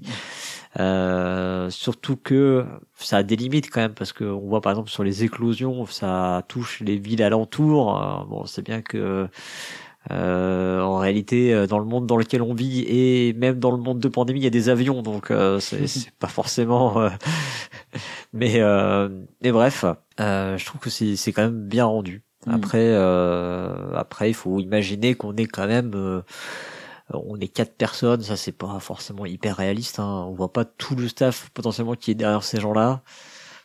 Mais euh, mais je trouve que pour un jeu qui se place à une vue aussi globale, euh, on a un rendu qui est euh, vraiment bien quoi. On a en tout cas une représentation de ce système bah, de l'épidémie quoi, d'une pandémie, est- propagation d'une propagation qui est, qui est bien rendue. Moi, j'irais même plus loin que toi. Pour moi, Pandémie, euh, c'est un jeu qui a une énorme euh, cohérence entre sa mécanique et sa thématique. Et je trouve qu'il arrive à une époque charnière et je me demande si c'est même pas lui qui a inspiré tant de jeux après. Parce qu'il faut bien comprendre que avant 2008, il y avait grosso modo deux grandes écoles, les jeux à l'américaine et les jeux à l'allemande. Donc les Ouais. jeux à l'américaine, c'est-à-dire à thématique forte, mais à mécanique, on va dire faible, où c'était que des lancers de dés, des trucs euh, Ouais. à la con. Et euh, les jeux à l'allemande qui sont mécaniques fortes, mais thématiques faibles. Mm. Où là, on a l'impression que c'est un thème qui est collé et qu'on pourrait le remplacer par n'importe quoi, que ça changerait rien. Et du coup, Pandémie, il est vraiment à mi-chemin entre les... Enfin, même pas à mi-chemin, il a juste le meilleur des deux mondes, dans le sens où il a une thématique forte et une mécanique forte aussi. C'est-à-dire sa mécanique est très innovante et en plus, elle est inspirée par sa mécanique. Ouais. Il y, a une vraie, il y a une vraie corrélation entre les deux en fait. il y a Ouais. complètement une corrélation, c'est-à-dire que le côté bah, des, le mécanisme d'éclosion et la pioche qui se remélange et qui se remet par-dessus pour que ce soit les mêmes villes qui reviennent en permanence, c'est obligé que ça vient avec le thème, quoi, tu vois. Et donc du coup, je me demande si Pandémie n'est pas un des jeux qui a inspiré plus tard plein d'auteurs pour faire justement ces nouveaux jeux ensuite qui mélangeaient bien la mécanique et, et le thème, Ouais. tu vois. Il y en avait d'autres avant, hein, mais je me demande s'il a pas ensuite inspiré d'autres auteurs pour faire des jeux dont la thématique va inspirer par derrière la mécanique principale de son jeu. Ah, moi, je, en tout cas, je trouve toujours que les jeux qui ont comme ça, qui réussissent à relier les deux, ont vraiment un, un gros atout. En fait, ils partent, euh, ils partent avec un atout euh, quand tu les as devant toi, quoi. Ah oui, Bah oui. Tu les expliques euh, en partant du thème, c'est logique en fait, Mm. et euh, et t'as une espèce de de petit film de, de euh, j'allais dire de la vie. Alors là, c'est quelque chose de très macro, hein, mais qui se déroule devant toi, quoi. Et, et- C'est un côté même si, un, limite cinématographique, c'est-à-dire qu'en fait tu pourrais Ouais. euh, t'amuser à faire un time lapse du truc, euh, tu vois, on voit que ça, ça, Mhm. tu, tu verrais euh, la même chose qu'on on a pu voir à la télé sur des cartes où euh, l'épidémie elle se répand, tac tac tac. Mm. C'est, euh, c'est hyper bien rendu. Hein. Carrément. Mais et surtout, simplement parce que t'avais des trucs comme euh, des genres comme euh, les jeux historiques, genre les jeux de Martin Wallace, Ouais. qui font un peu ça, mais c'est super compliqué, tu vois. Enfin, Ouais. c'est c'est des jeux assez balèzes, Ouais. relativement à pandémie en tout cas. tu vois. bien sûr. Ce qui est beau, c'est qu'il a réussi à faire ça de manière très épurée aussi, quoi. À rendre le thème d'une manière épurée. Puis surtout, c'était un thème qui était, euh, comme, comme on disait tout à l'heure, assez, euh. Assez bizarre, hein, parce que. On retrouve un, un élément épidémie. que on retrouve là dans Pandémie, un élément que je, je citais quand on avait parlé de Puerto Rico avec un thème pour le coup euh, qui est euh, qui est pas cool non plus. Hein. qui est glauque. Voilà, mais avec euh, ce côté systémique qui est représenté dans le dans le jeu où on avait bah, le commerce triangulaire dans Puerto Rico qui était malgré tout bien rendu hein, même si euh, même si le, le principe est contestable. Et là cette épidémie qui est aussi bien rendue. Et en fait le, le jeu a réussi à simuler la réalité Mm. euh, de façon suffisamment simple pour que ce soit euh, bah, abordable dans un jeu. Ouais. et qu'en même temps bah du coup ça ça devienne cohérent logique euh, voilà quoi. C'est-à-dire qu'en fait quelque chose qui vient de la vraie vie il est de nature cohérente et logique en fait pour nous humains. Oui, ouais, donc ouais. tu le retransposes dans un jeu, c'est de nature cohérente et logique. Ouais, ouais. Voilà. Et du coup, c'est nickel. Ça fait un truc, euh, ça fait un truc, ça fait une sauce qui prend bien, quoi. Voilà pour ce qu'on pouvait dire du thème. Et maintenant, on va parler de l'auteur. Donc, on va parler de Matt Leacock.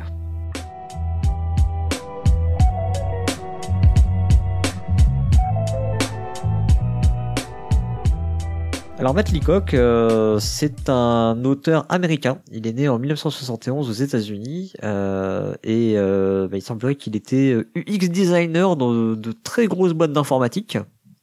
Il aurait travaillé chez euh, Yahoo, euh, AOL. Voilà, de toute façon ça, ça nous ramène très en arrière. Tout ça, Netscape, ouh. euh, Sococo que, que je connais pas et Apple. UX designer, ça veut dire qu'il il gère en fait l'expérience utilisateur sur des interfaces, par exemple de sites web. hein. Ouais, ouais, pardon, ça, tu viens de préciser.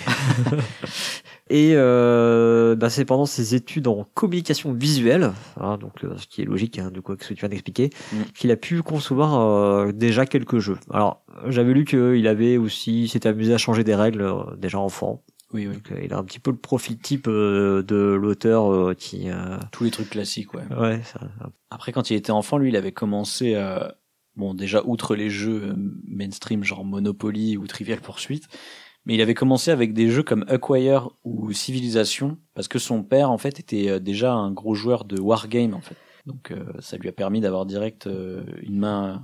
enfin même si ceux-là sont pas des wargames, euh, il avait, il a Ah joué ouais. à ça quoi. C'est déjà des gros jeux, quoi. Voilà, ouais. Et puis euh, donc du coup il a il a ensuite donc euh, fait tous ces petits jeux comme on a dit et en 2014 il finira par devenir auteur à plein temps et quitter son métier de UX designer. Ouais, alors que alors qu'il avait déjà quand même un paquet de jeux en 2014. Hein. Il a quand même tardé entre guillemets à devenir euh, auteur euh, freelance. Ouais. ouais, ouais. Parce que bon, il y avait Pandémie du coup 2008 qui a quand même assez vite eu euh, du succès et il y a eu L'île interdite en 2010 Mm. qui est euh, lui aussi a eu euh, un gros succès. Ouais. Donc bon après c'est finalement que deux jeux, c'est vrai, c'est pas non plus. euh, Mm. Alors, un truc intéressant dans sa méthode de conception, euh, c'est que il dit strictement commencer toujours par la mécanique euh, et que la thématique arrive ensuite. Donc comme on disait pour Pandémie, en fait c'est c'est marrant parce qu'on Ah, pourrait se il, dire il se fout de nous là, on vient, on vient de le défendre à mort et là il nous pète tout. là. Mais en fait, c'est trop marrant parce que ça fait exactement pareil que pour Agricola. Euh, Ouais. On avait vraiment l'impression que Agricola, ça venait de la thématique à la base. En fait, pas du tout. Et euh, là, du coup, Pandémie, bah, c'est- comme on l'a dit tout à l'heure, en fait, ça vient de l'idée de vouloir faire un jeu où tu te déplaçais sur un réseau comme ça. De, et avec des cartes, euh, avec des qui cartes, te ouais. permettent de te déplacer de différentes façons. hein. C'est ça. Et c'est ensuite qu'il s'est dit, oh, bah, tiens, et si je faisais un truc sur l'épidémie de SARS-CoV. Ah tiens, il y a des euh, gens qui crèvent partout sur Terre. ouais, c'est ça. Et donc du coup, en fait, le, en fait, lui, il est vraiment en mode, euh, ouais, je peux calquer n'importe quel thème sur un jeu. Bon, même si du coup, Pandémie, ça tombait plutôt bien. Il disait que depuis qu'il avait fait Pandémie, après, en fait, tous ces protos qu'il a fait après ont trouvé un éditeur. Alors c'est pas parce que tout ce qu'il fait euh, est formidable, c'est surtout parce qu'en fait, mentalement, il arrive immédiatement à tuer dans l'œuf quoi les idées qui sont pas bonnes. Il Donc- est, il est peut-être déjà très bon juge sur ses créations, quoi. Ah, peut-être ça, ouais. Je sais que par exemple, euh, Bruno Catala dit souvent qu'il arrive à faire ça aussi, c'est-à-dire à jouer tout seul dans sa tête Mhm. pour éliminer tout de suite les, les jeux euh, qui n'auraient pas de potentiel, en fait. Et puis, dernière petite anecdote, on peut dire aussi que son jeu préféré de tous les temps, c'est Tigre Euphrate de Rainer Knizia. On n'est pas tout près de ses créations, quand même. Bah, D'ailleurs, on va, on va parler rapidement de ses créations. Euh, il n'a pas une ludographie qui est énorme une fois qu'on sort hein, de des pandémies like, euh, etc. De tout ce qu'on a dit avant, en fait. Ouais, c'est ça. Donc ceux-là, on va pas les reciter. Euh, son premier jeu date de 1995, ça s'appelle Borderlands. Bon, ça n'a pas euh, l'air d'avoir grand chose avec le, à voir avec le reste de sa production. On peut signaler qu'en 2009, il a créé un jeu qui s'appelle Power Kitty avec sa fille, Colin Leacock. Qui, euh, alors, j'ai pas trouvé l'âge à l'époque, mais c'est un jeu qui est euh, accessible, enfin, jouable à partir de 4 ans. Mm. Donc, euh, j'ai cru comprendre que sa fille était euh, pas beaucoup plus âgée à l'époque. quoi.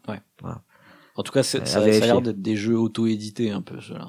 Euh, je sais pas si c'est auto-édité, mais c'est pas, ça a pas été, ouais, ça a pas été euh, édité très largement. Après, en 2008, du coup, il avait sorti euh, Roll Through the Edges, euh, qui est... euh, alors en fait, il y en a eu plusieurs. Il y a eu The Bronze Age, qui était euh, le premier. Et ensuite, il y en a eu un deuxième. Alors c'est... C'est pas vraiment un deuxième, c'est plus à la fois un standalone et une extension, si je me souviens bien, qui est The Late Bronze Age, C'est, c'est quand même un peu des roll and write, alors bon, je... qui est sorti en 2009. C'est pas des roll and write, c'est des Yahtzee-like. Rien à voir. oui, bien sûr. Bon, ouais, non, c'est vrai que c'est vrai que c'est des roll and write, puisqu'effectivement on dessinait sur des petites feuilles et tout, mais c'était bien avant la mode des, des roll and write.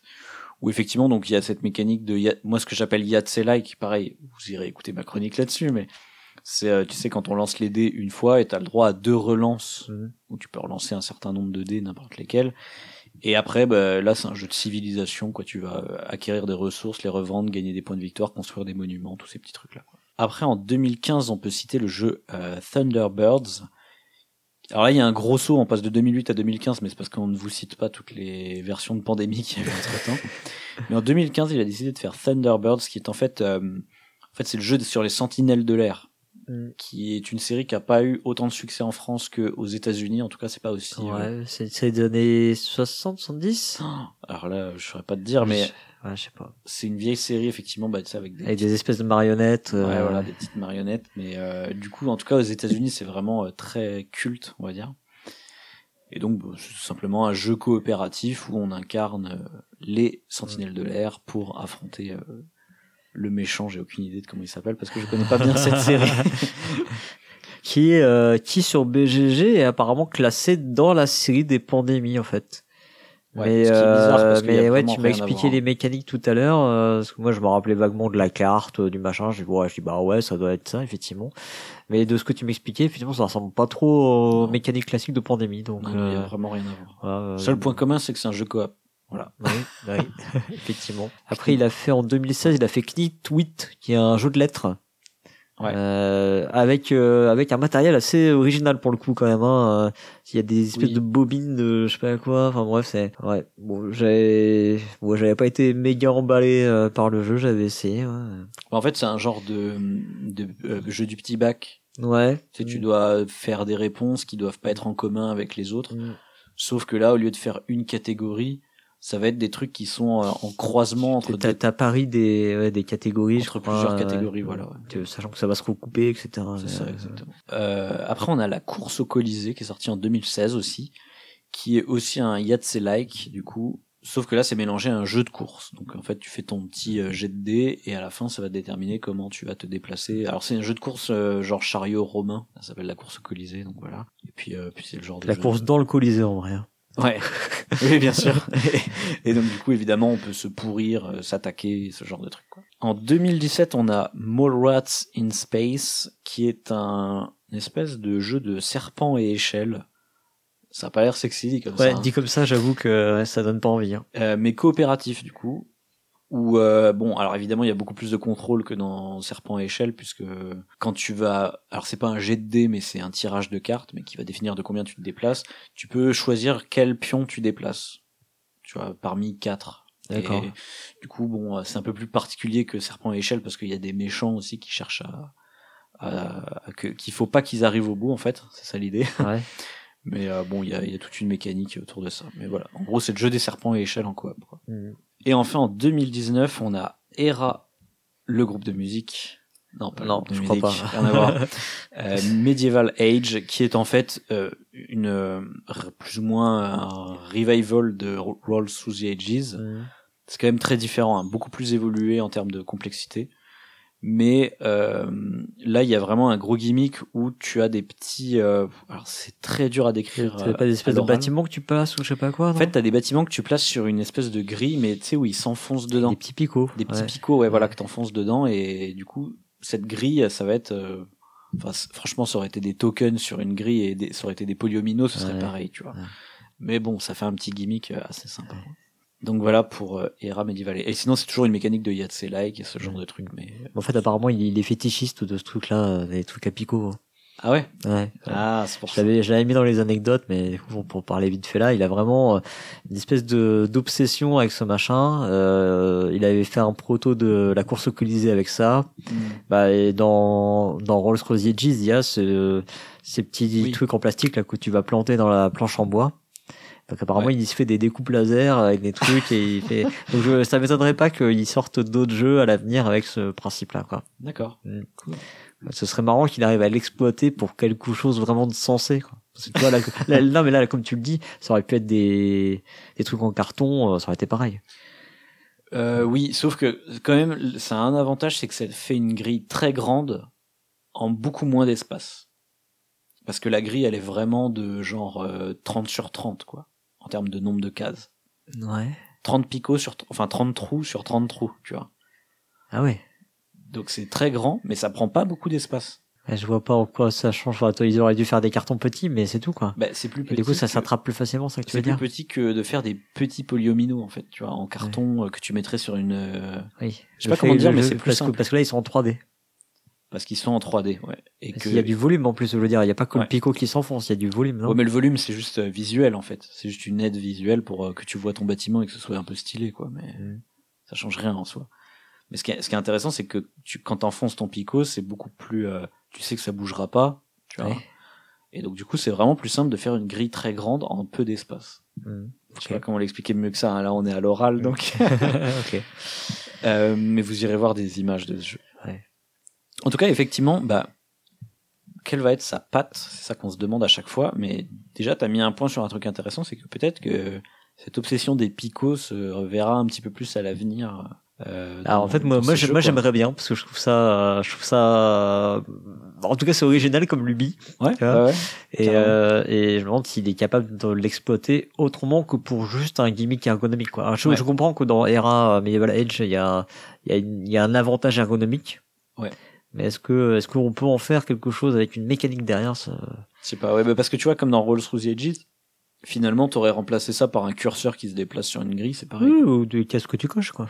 Non, parce que c'est des ressources que tu peux gagner ou perdre. Ah tu peux les perdre. c'est ou des tokens Ouais. qui représentent les ressources ou des cubes. En tout cas, on peut constater que dans sa ludographie, en fait, il y a vraiment que deux styles de jeu qu'il a vraiment exploité. Mhm. C'est euh, bah, les jeux coop, Ouais voilà. mal, et euh, les Yahtzee-like, du coup. Mhm. Il y a que ça, en fait. Donc c'est marrant parce qu'il a vraiment deux grosses obsessions. Donc, euh, Il là, y a il y a, il y a pas que ça mais c'est ce qui ressort en tout cas. bah, c'est ce qui qui ressort, ressort, parce que, oui, si on euh, oublie, il- y, a- qu'il y a plus qu'une occurrence quoi. disons que c'est si on oublie ces, ces premiers jeux un peu prototypes euh, bizarres, quoi. Euh, disons qu'à partir de, de 2008, il y a plus que ça. à partir du moment où il y a ces vrais jeux édités chez des vrais éditeurs. Quoi. Donc c'est marrant, il a vraiment exploité deux grosses euh, mécaniques comme ça.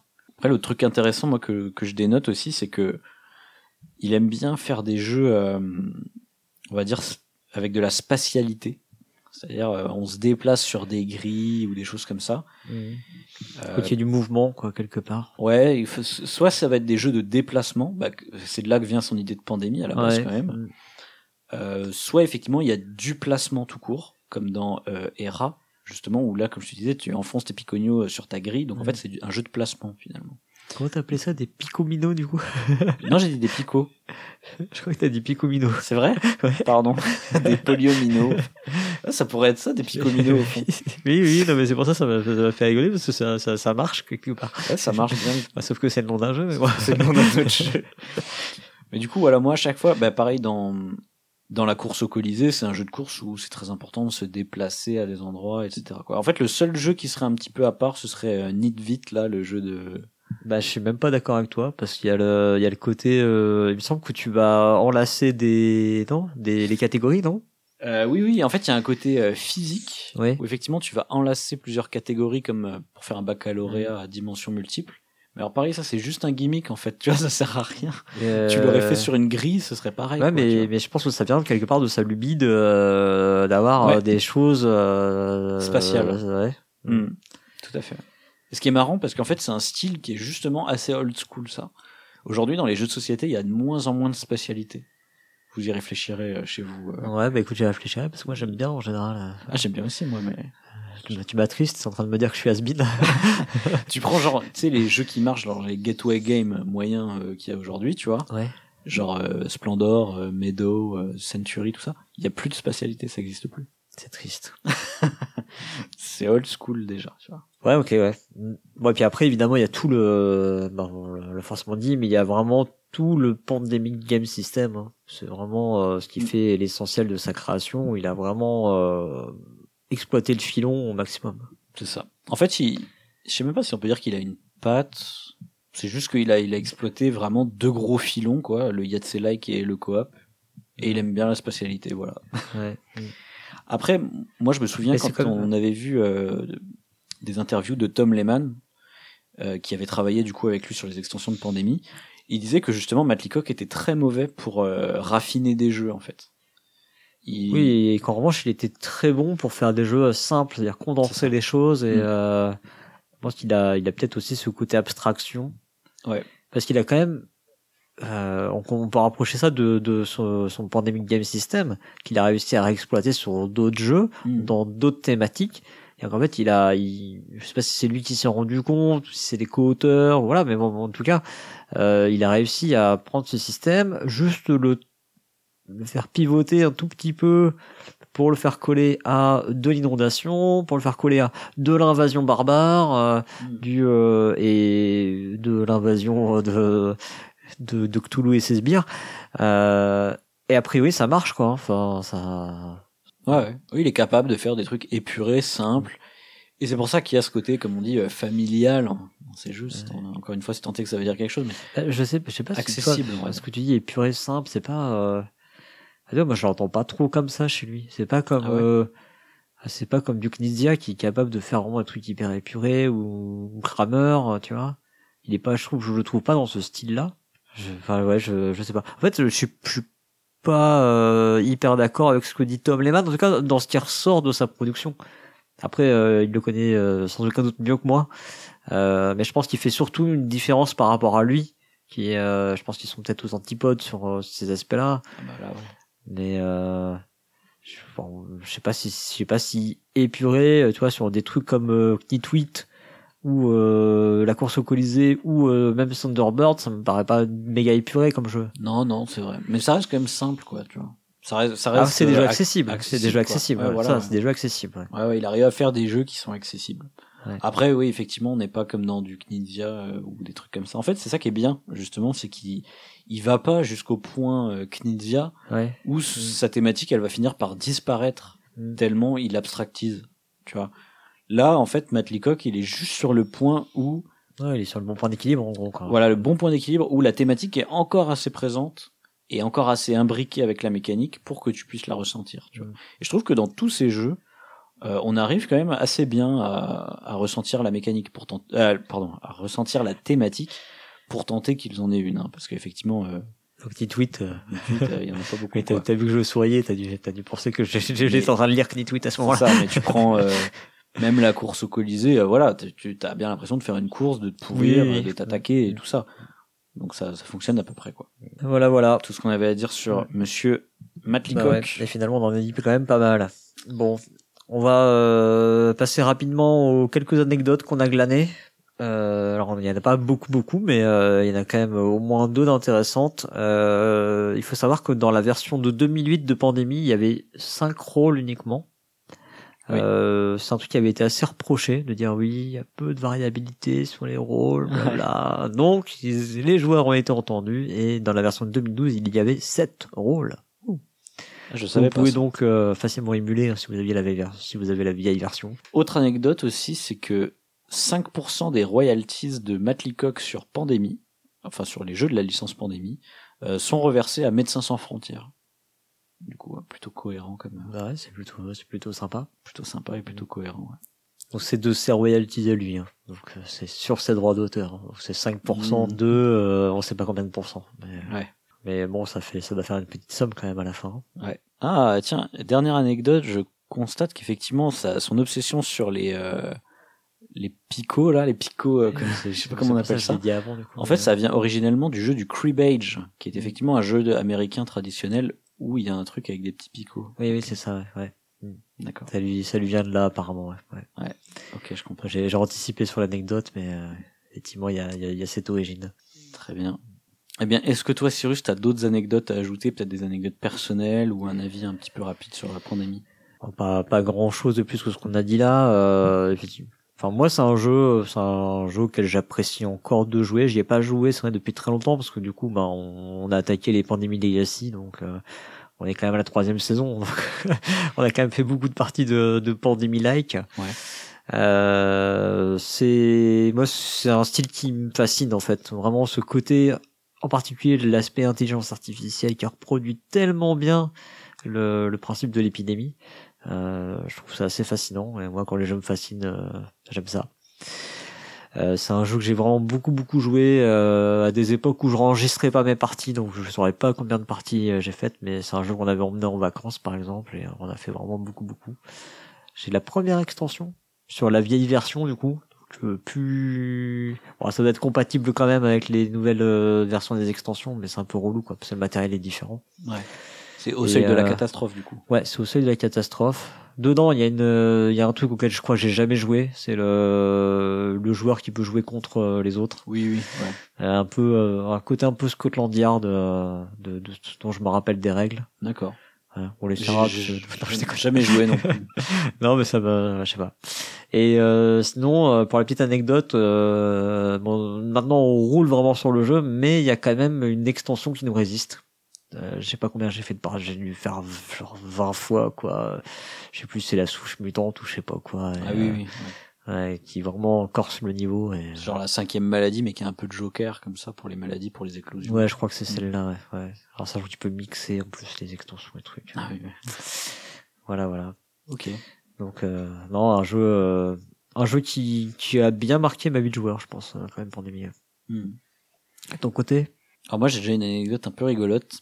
C'est que à l'époque j'étais vraiment fasciné par Pandémie du coup. Euh, parce que comme je disais tout à l'heure, c'est que oh là là les jeux coopératifs c'est tout nouveau, ça m'excite et tout. En fait moi j'y avais déjà joué quand il s'appelait Pandemic, donc euh, la version originale en anglais, Ouais. parce que quelqu'un l'avait ramené. Et il y avait un truc qui était génial, c'était qu'il y avait des gros pions comme ça. Tu sais des gros pions un peu comme euh, le pion de Magic Maze là. Sais que tu mets devant les joueurs Oui. pour dire euh, c'est à toi de parler. En fait les pions qui représentaient les joueurs c'était des gros pions comme ça. C'est des gros pions. Ouais, vraiment, ils étaient gros, quoi. Et Ah, ils doivent pas être plus gros dans la version française, non bah, je sais pas, mais en tout cas, mais quand, quand Philosophia l'a traduit, Ouais. eh ben, dans la, moi j'ai eu le tout premier tirage, comme j'ai dit Ouais. tout à l'heure, et je me suis fait niquer parce que ils avaient pas mis les pions là, ils avaient mis juste des vieux disques comme ça. Ah, moi, ouais dans ma version, c'est juste des disques tout plats. ah oui, d'accord. tout petits, Ah non, moi j'ai des pions, euh, des pions en relief, mais ils sont pas gros, ils sont pions. normaux, quoi. Mais ils, ils étaient, je me souviens, ils étaient vraiment gros dans la, dans la version euh, originelle. Bon, après, euh, gros, voilà quoi. Mais bon, bref, donc du coup, je me, je me suis fait avoir parce que j'ai j'ai une version du coup un peu collector, mais j'ai la version où je me souviens qu'après, du coup, dans la reprint, ils avaient remis les vrais pions. Voilà, petite anecdote. Le pion qui a la forme du pion sur le logo de Proxy Joe d'ailleurs. Euh, oui, exactement. Ouais. Et en fait, c'était con parce que tu voyais sur les cartes, euh, tu sais, qui représentent ton rôle, t'avais bien le, le vrai pion euh, comme le pion de proxy jeu, tu vois. Mais dans ton jeu, Ah t'avais ouais, des vieux disques disque. tout pourris qu'ils avaient mis à l'arrache sûrement à la fin de, de l'édition du truc, quoi. Enfin, c'était, c'était un peu dommage, quoi. Euh, ouais, sinon, Pandémie, moi, c'est, c'est un jeu, comme je dis, ça m'a énormément excité à l'époque. J'y ai beaucoup joué. Euh, j'ai aussi même joué beaucoup en solo. Parce que, en fait, un- on l'a pas dit, mais un des avantages de ces jeux-là, vu qu'on a dit c'est comme des puzzles qu'on résout à plusieurs et qu'il y a une, un effet leader, en fait, tu peux totalement y jouer en solo. Ouais. Moi, j'ai déjà joué au Chevalier de la Table Ronde en solo, j'incarne trois chevaliers, puis ça fonctionne, tu vois. Ah, bien sûr, parce qu'il n'y a pas de traître, hein. encore une fois. Ouais, t'es pas, t'es pas censé euh, voir tes cartes en plus dans les chevaliers de la table ronde normalement. Euh, oui, c'est vrai. Parce que, euh, on l'a pas dit parce qu'on parle pas des chevaliers de la table ronde, mais bon, t'es censé euh, Mm. pas dire les valeurs, machin, mais tu peux dire oui, euh, j'ai une armée très très forte pour venir t'aider. Ouais, moi je trouve ça débile, ça là, tu Tu peux dire j'ai une armée vraiment pas forte, Mm. une armée pas forte, j'ai une armée moyenne, j'ai une armée forte et une armée très forte. Et ça, ils l'ont, ils l'ont repris dans Gloomhaven, ça, tu vois. Dans Gloomhaven, t'es censé dire, j'ai une initiative plutôt basse et je vais plutôt taper les deux monstres là. Oui, d'accord. C'est, un peu chelou, ce genre de communication, effectivement. Mais, euh, du coup, en fait, plus ça a avancé, plus euh, j'ai perdu de l'intérêt pour Pandémie. Euh, surtout au moment où j'ai battu le niveau difficile en fait parce que en fait ouais il y a, il y a un moment où je trouve le jeu vraiment trop froid et mathématique et avec finalement pas tant de variabilité que ça parce qu'au bout d'un moment j'ai compris si tu veux le, le- la stratégie gagnante quoi tu vois. Donc à l'heure actuelle je trouve ça pas intéressant de jouer à Pandémie et maintenant je trouve que c'est un jeu que je garde juste pour pouvoir y jouer avec des gens qui, n'y ont, qui ne connaissent pas bien les jeux coopératifs. Et ça sert d'initiation tu vois. Mais j'ai pas énormément de plaisir à jouer à Pandémie aujourd'hui. Moi j'achète pas trop d'extensions tu sais. Euh, j'avais joué au seuil de la catastrophe parce que j'ai un ami qui l'avait acheté. J'ai pas trouvé ça euh, dingue Bon, ça renouvelle pas énormément, mais du coup, euh, tu vois, en termes de complexité, euh, du coup, ça rajoute effectivement coup, je crois. Ouais, ouais. Le seul truc que je trouvais intéressant, c'était le, les nouveaux rôles. Parce que ça faisait de la variabilité. Moi, ce qui m'intéresse plus, c'est la variabilité. Mais, Ah, T'aimes bien les cartes à pouvoir. j'aime bien des petits pouvoirs. Mais voilà, en soi, je trouve qu'aujourd'hui, c'est un jeu tellement froid et mathématique que Mm. ça me plaît plus trop. Euh, parce que je l'ai trop séché. Alors que tu vois, un jeu comme Ghost Stories, euh, je trouve qu'il marche bien parce que, bah, il y a plein de cartes avec des effets différents. Enfin, tous les monstres qui arrivent, ça va arriver tellement dans un ordre différent, ça va Mm. tout changer, en fait, au jeu, quoi. Alors que là, Pandémie, c'est juste des cubes, tu vois, ils ont pas d'effet, et donc, du coup, qu'ils arrivent dans un ordre ou dans un autre, ça change rien, tu vois. Tu- Ton, ton propos illustre pas mal ce que ce qu'expliquait Matt Leacock dans une dans une conférence là. Il faudrait que que je pense à remettre le, le lien pour les Ouais. gens que ça intéresse. Il explique, euh, alors, je sais plus comment il appelait ça, le le flow, je sais plus quoi, euh, le fun flow, un truc comme ça, je crois il appelait ça. Ok, ouais. euh, qui mettait en fait en corrélation entre la complexité du jeu et le niveau des joueurs. Bon, Ouais. C'est très simple, hein, euh, du coup c'est plus euh, le jeu va être complexe et plus les joueurs doivent avoir un bon niveau pour rester dans un pour apprécier le jeu. Ah bah oui, c'est la théorie du Ouais. flow. ouais. Je, je ne sais pas. La théorie du flow en psychologie, c'est très utilisé justement en game design. Parce que effectivement, c'est cette idée que euh, effectivement, faut que tu que ta courbe de difficulté suive euh, le niveau des joueurs. C'est ça. Oui, bah tout simplement. c'est exactement ça. Et, Et- donc effectivement, bah si si t'as un niveau trop élevé et Mm. que le jeu est trop facile, bah tu vas t'ennuyer. Et si euh, le niveau du jeu est trop complexe et que ton niveau est trop bas, euh, Ouais. en résumé, hein, dans les dans les extrêmes, et bah là tu vas trouver que c'est trop compliqué et tu vas te retrouver euh, stressé et vraiment. euh, et effectivement, c'est ce qu'on euh, c'est ce que ressentent les joueurs hein, euh, quand j'ai fait le, le tour des blogs là. C'est ce que ressentent les joueurs au début. Ils ont, ils ont ce côté un peu stressant du Mhm. jeu, mais juste le bon dosage quoi. Moi, je trouve toujours qu'un jeu coop, c'est, moi, je le disais souvent à l'époque, c'est un bon jeu si t'arrives pas à gagner la première Ouais, partie. ça, ouais. Ça, on le dit assez souvent. Mm. Mais moi, il n'y a pas que ça qui me gêne dans Pandémie. Il y a aussi le fait que la méthode de résolution, elle est trop Oui, mathématique. oui, il y a un côté mathématique. c'est Bah, le côté puzzle game en fait. hein, Oui, le côté ouais. puzzle game, ouais.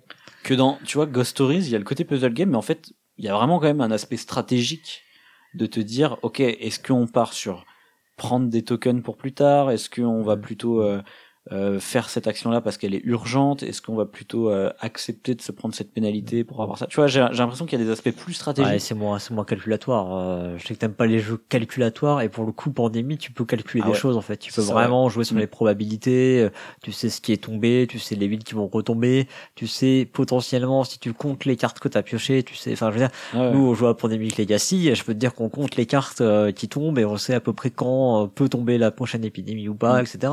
Après, c'est c'est une caractéristique des jeux old school, hein, Ah parce que. Ghost Stories est quand même assez calculatoire. Tu peux passer vraiment beaucoup de temps à discuter sur un tour pour voir tous les cas possibles. Ouais, sauf que après t'as une résolution au dé quand même qui, euh, Ouais, qui est aléatoire. qui voilà. Mais qui est aléatoire, mais si tu connais les probabilités euh, des dés à peu près, euh, tu sais qu'il faut jamais tenter ouais, un truc. Oui, oui, bien sûr. Bon, c'est un truc qui se rajoute par-dessus d'autres aléas. Donc, euh, C'est ça. bon. Je trouve ça plus intéressant par exemple dans Gloomhaven, tu vois.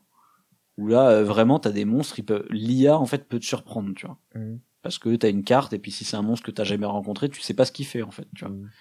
Tu vois, et puis vu que t'as pas trop 100% le droit de communiquer avec les autres, c'est aussi intéressant. Bref, voilà. En tout cas, mon rapport à Pandémie, c'est que au début, j'étais en admiration totale de ce jeu il y a euh, 14 ans, du coup, 13 ans. Et euh, aujourd'hui, je, je- je- le jeu me fait un peu chier et du coup, j'en ai plus rien à foutre de ce jeu. Quoi. Mais j'ai jamais joué à Pandémie Legacy, donc euh, ça, je pense que ça pourrait me, ça pourrait me me- m'intéresser en tout cas d'essayer. réconcilier peut-être avec réconcilier avec la, la Ouais. licence Pandémie. Oh, puis les autres là, oh, les trucs interdits là, euh, l'île interdite, je trouvais ça nul. Vraiment pas intéressant. Ah, c'est un peu euh, pandémie pour enfants presque. C'est ça, ouais. Du coup, euh, encore moins intéressant pour moi. On a failli partir sur une note d'espoir, mais bon, euh, tu viens de reparler de l'île interdite, c'est pas grave. Très bien, bah écoute, je crois qu'il est temps de mettre fin à cette émission. Euh, merci à toutes et tous de nous avoir écoutés jusque-là. Mm. Euh, on pense pas forcément faire une émission aussi longue sur euh, Pandémie et Batlicock, mais finalement, euh, je crois qu'on s'est laissé embarquer dans notre euh, flux de, de paroles et notre envie finalement de, de divaguer et de parler peut-être un peu plus de le coopératif en général, Mm. sortir de, du carcan de pandémie. Sachez que vous pouvez venir déposer votre commentaire sur le site. Vous pouvez également le faire sur les réseaux sociaux. Si vous avez envie de nous aider à réaliser ce podcast, vous pouvez euh, nous aider financièrement. C'est possible maintenant sur la plateforme Utip. Euh, on va quitter la plateforme Tipeee d'ici la fin de l'année. On laisse le temps pour les gens qui veulent faire la migration. Euh, on quittera la plateforme Tipeee d'ici la fin de l'année. Euh, on va essayer de mettre en place d'autres solutions aussi pour que vous puissiez choisir la plateforme sur laquelle vous voulez nous, aider. On réfléchit à aller sur Hello Asso et sur Patreon. Et sinon, il est aussi possible bah, de nous aider directement via PayPal ou même de récupérer notre RIB pour nous faire des virements. C'est même possible. Mhm. Voilà. Et on peut aussi vous filer des adresses pour nous envoyer des bières. Non, je- bon, c'est possible, mais bon. Euh, voilà, donc plein de façons de nous aider. Euh, une autre façon de nous aider, c'est de, bah, de propager la bonne parole sur les grands jeux. Parlez-en à vos euh, amis. Parlez-en autour de vous, euh, partagez euh, sur les réseaux sociaux. Et puis bah, surtout, euh, n'oubliez pas les grands jeux. On se retrouve dans deux mois pour un prochain Sortons le grand jeu. La semaine prochaine, vous retrouverez une émission qui s'appelle Les Chroniques, avec plein, plein, plein de choses différentes. Trop bien. Donc à tout bientôt, et surtout, jouez, bien.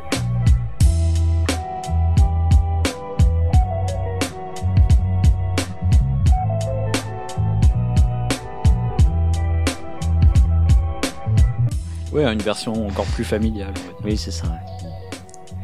C'est que ça veut dire quelque chose, familial.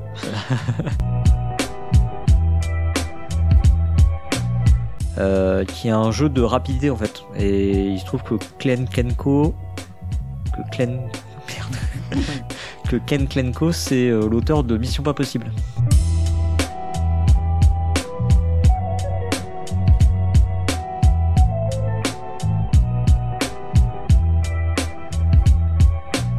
Signalé Johanna euh, Kijenka, visiblement elle est intervenue sur la réédition. Oui, Pas l'origine du jeu de première l'origine, édition qui était pourrie. Oh bah c'est sympa. Allez.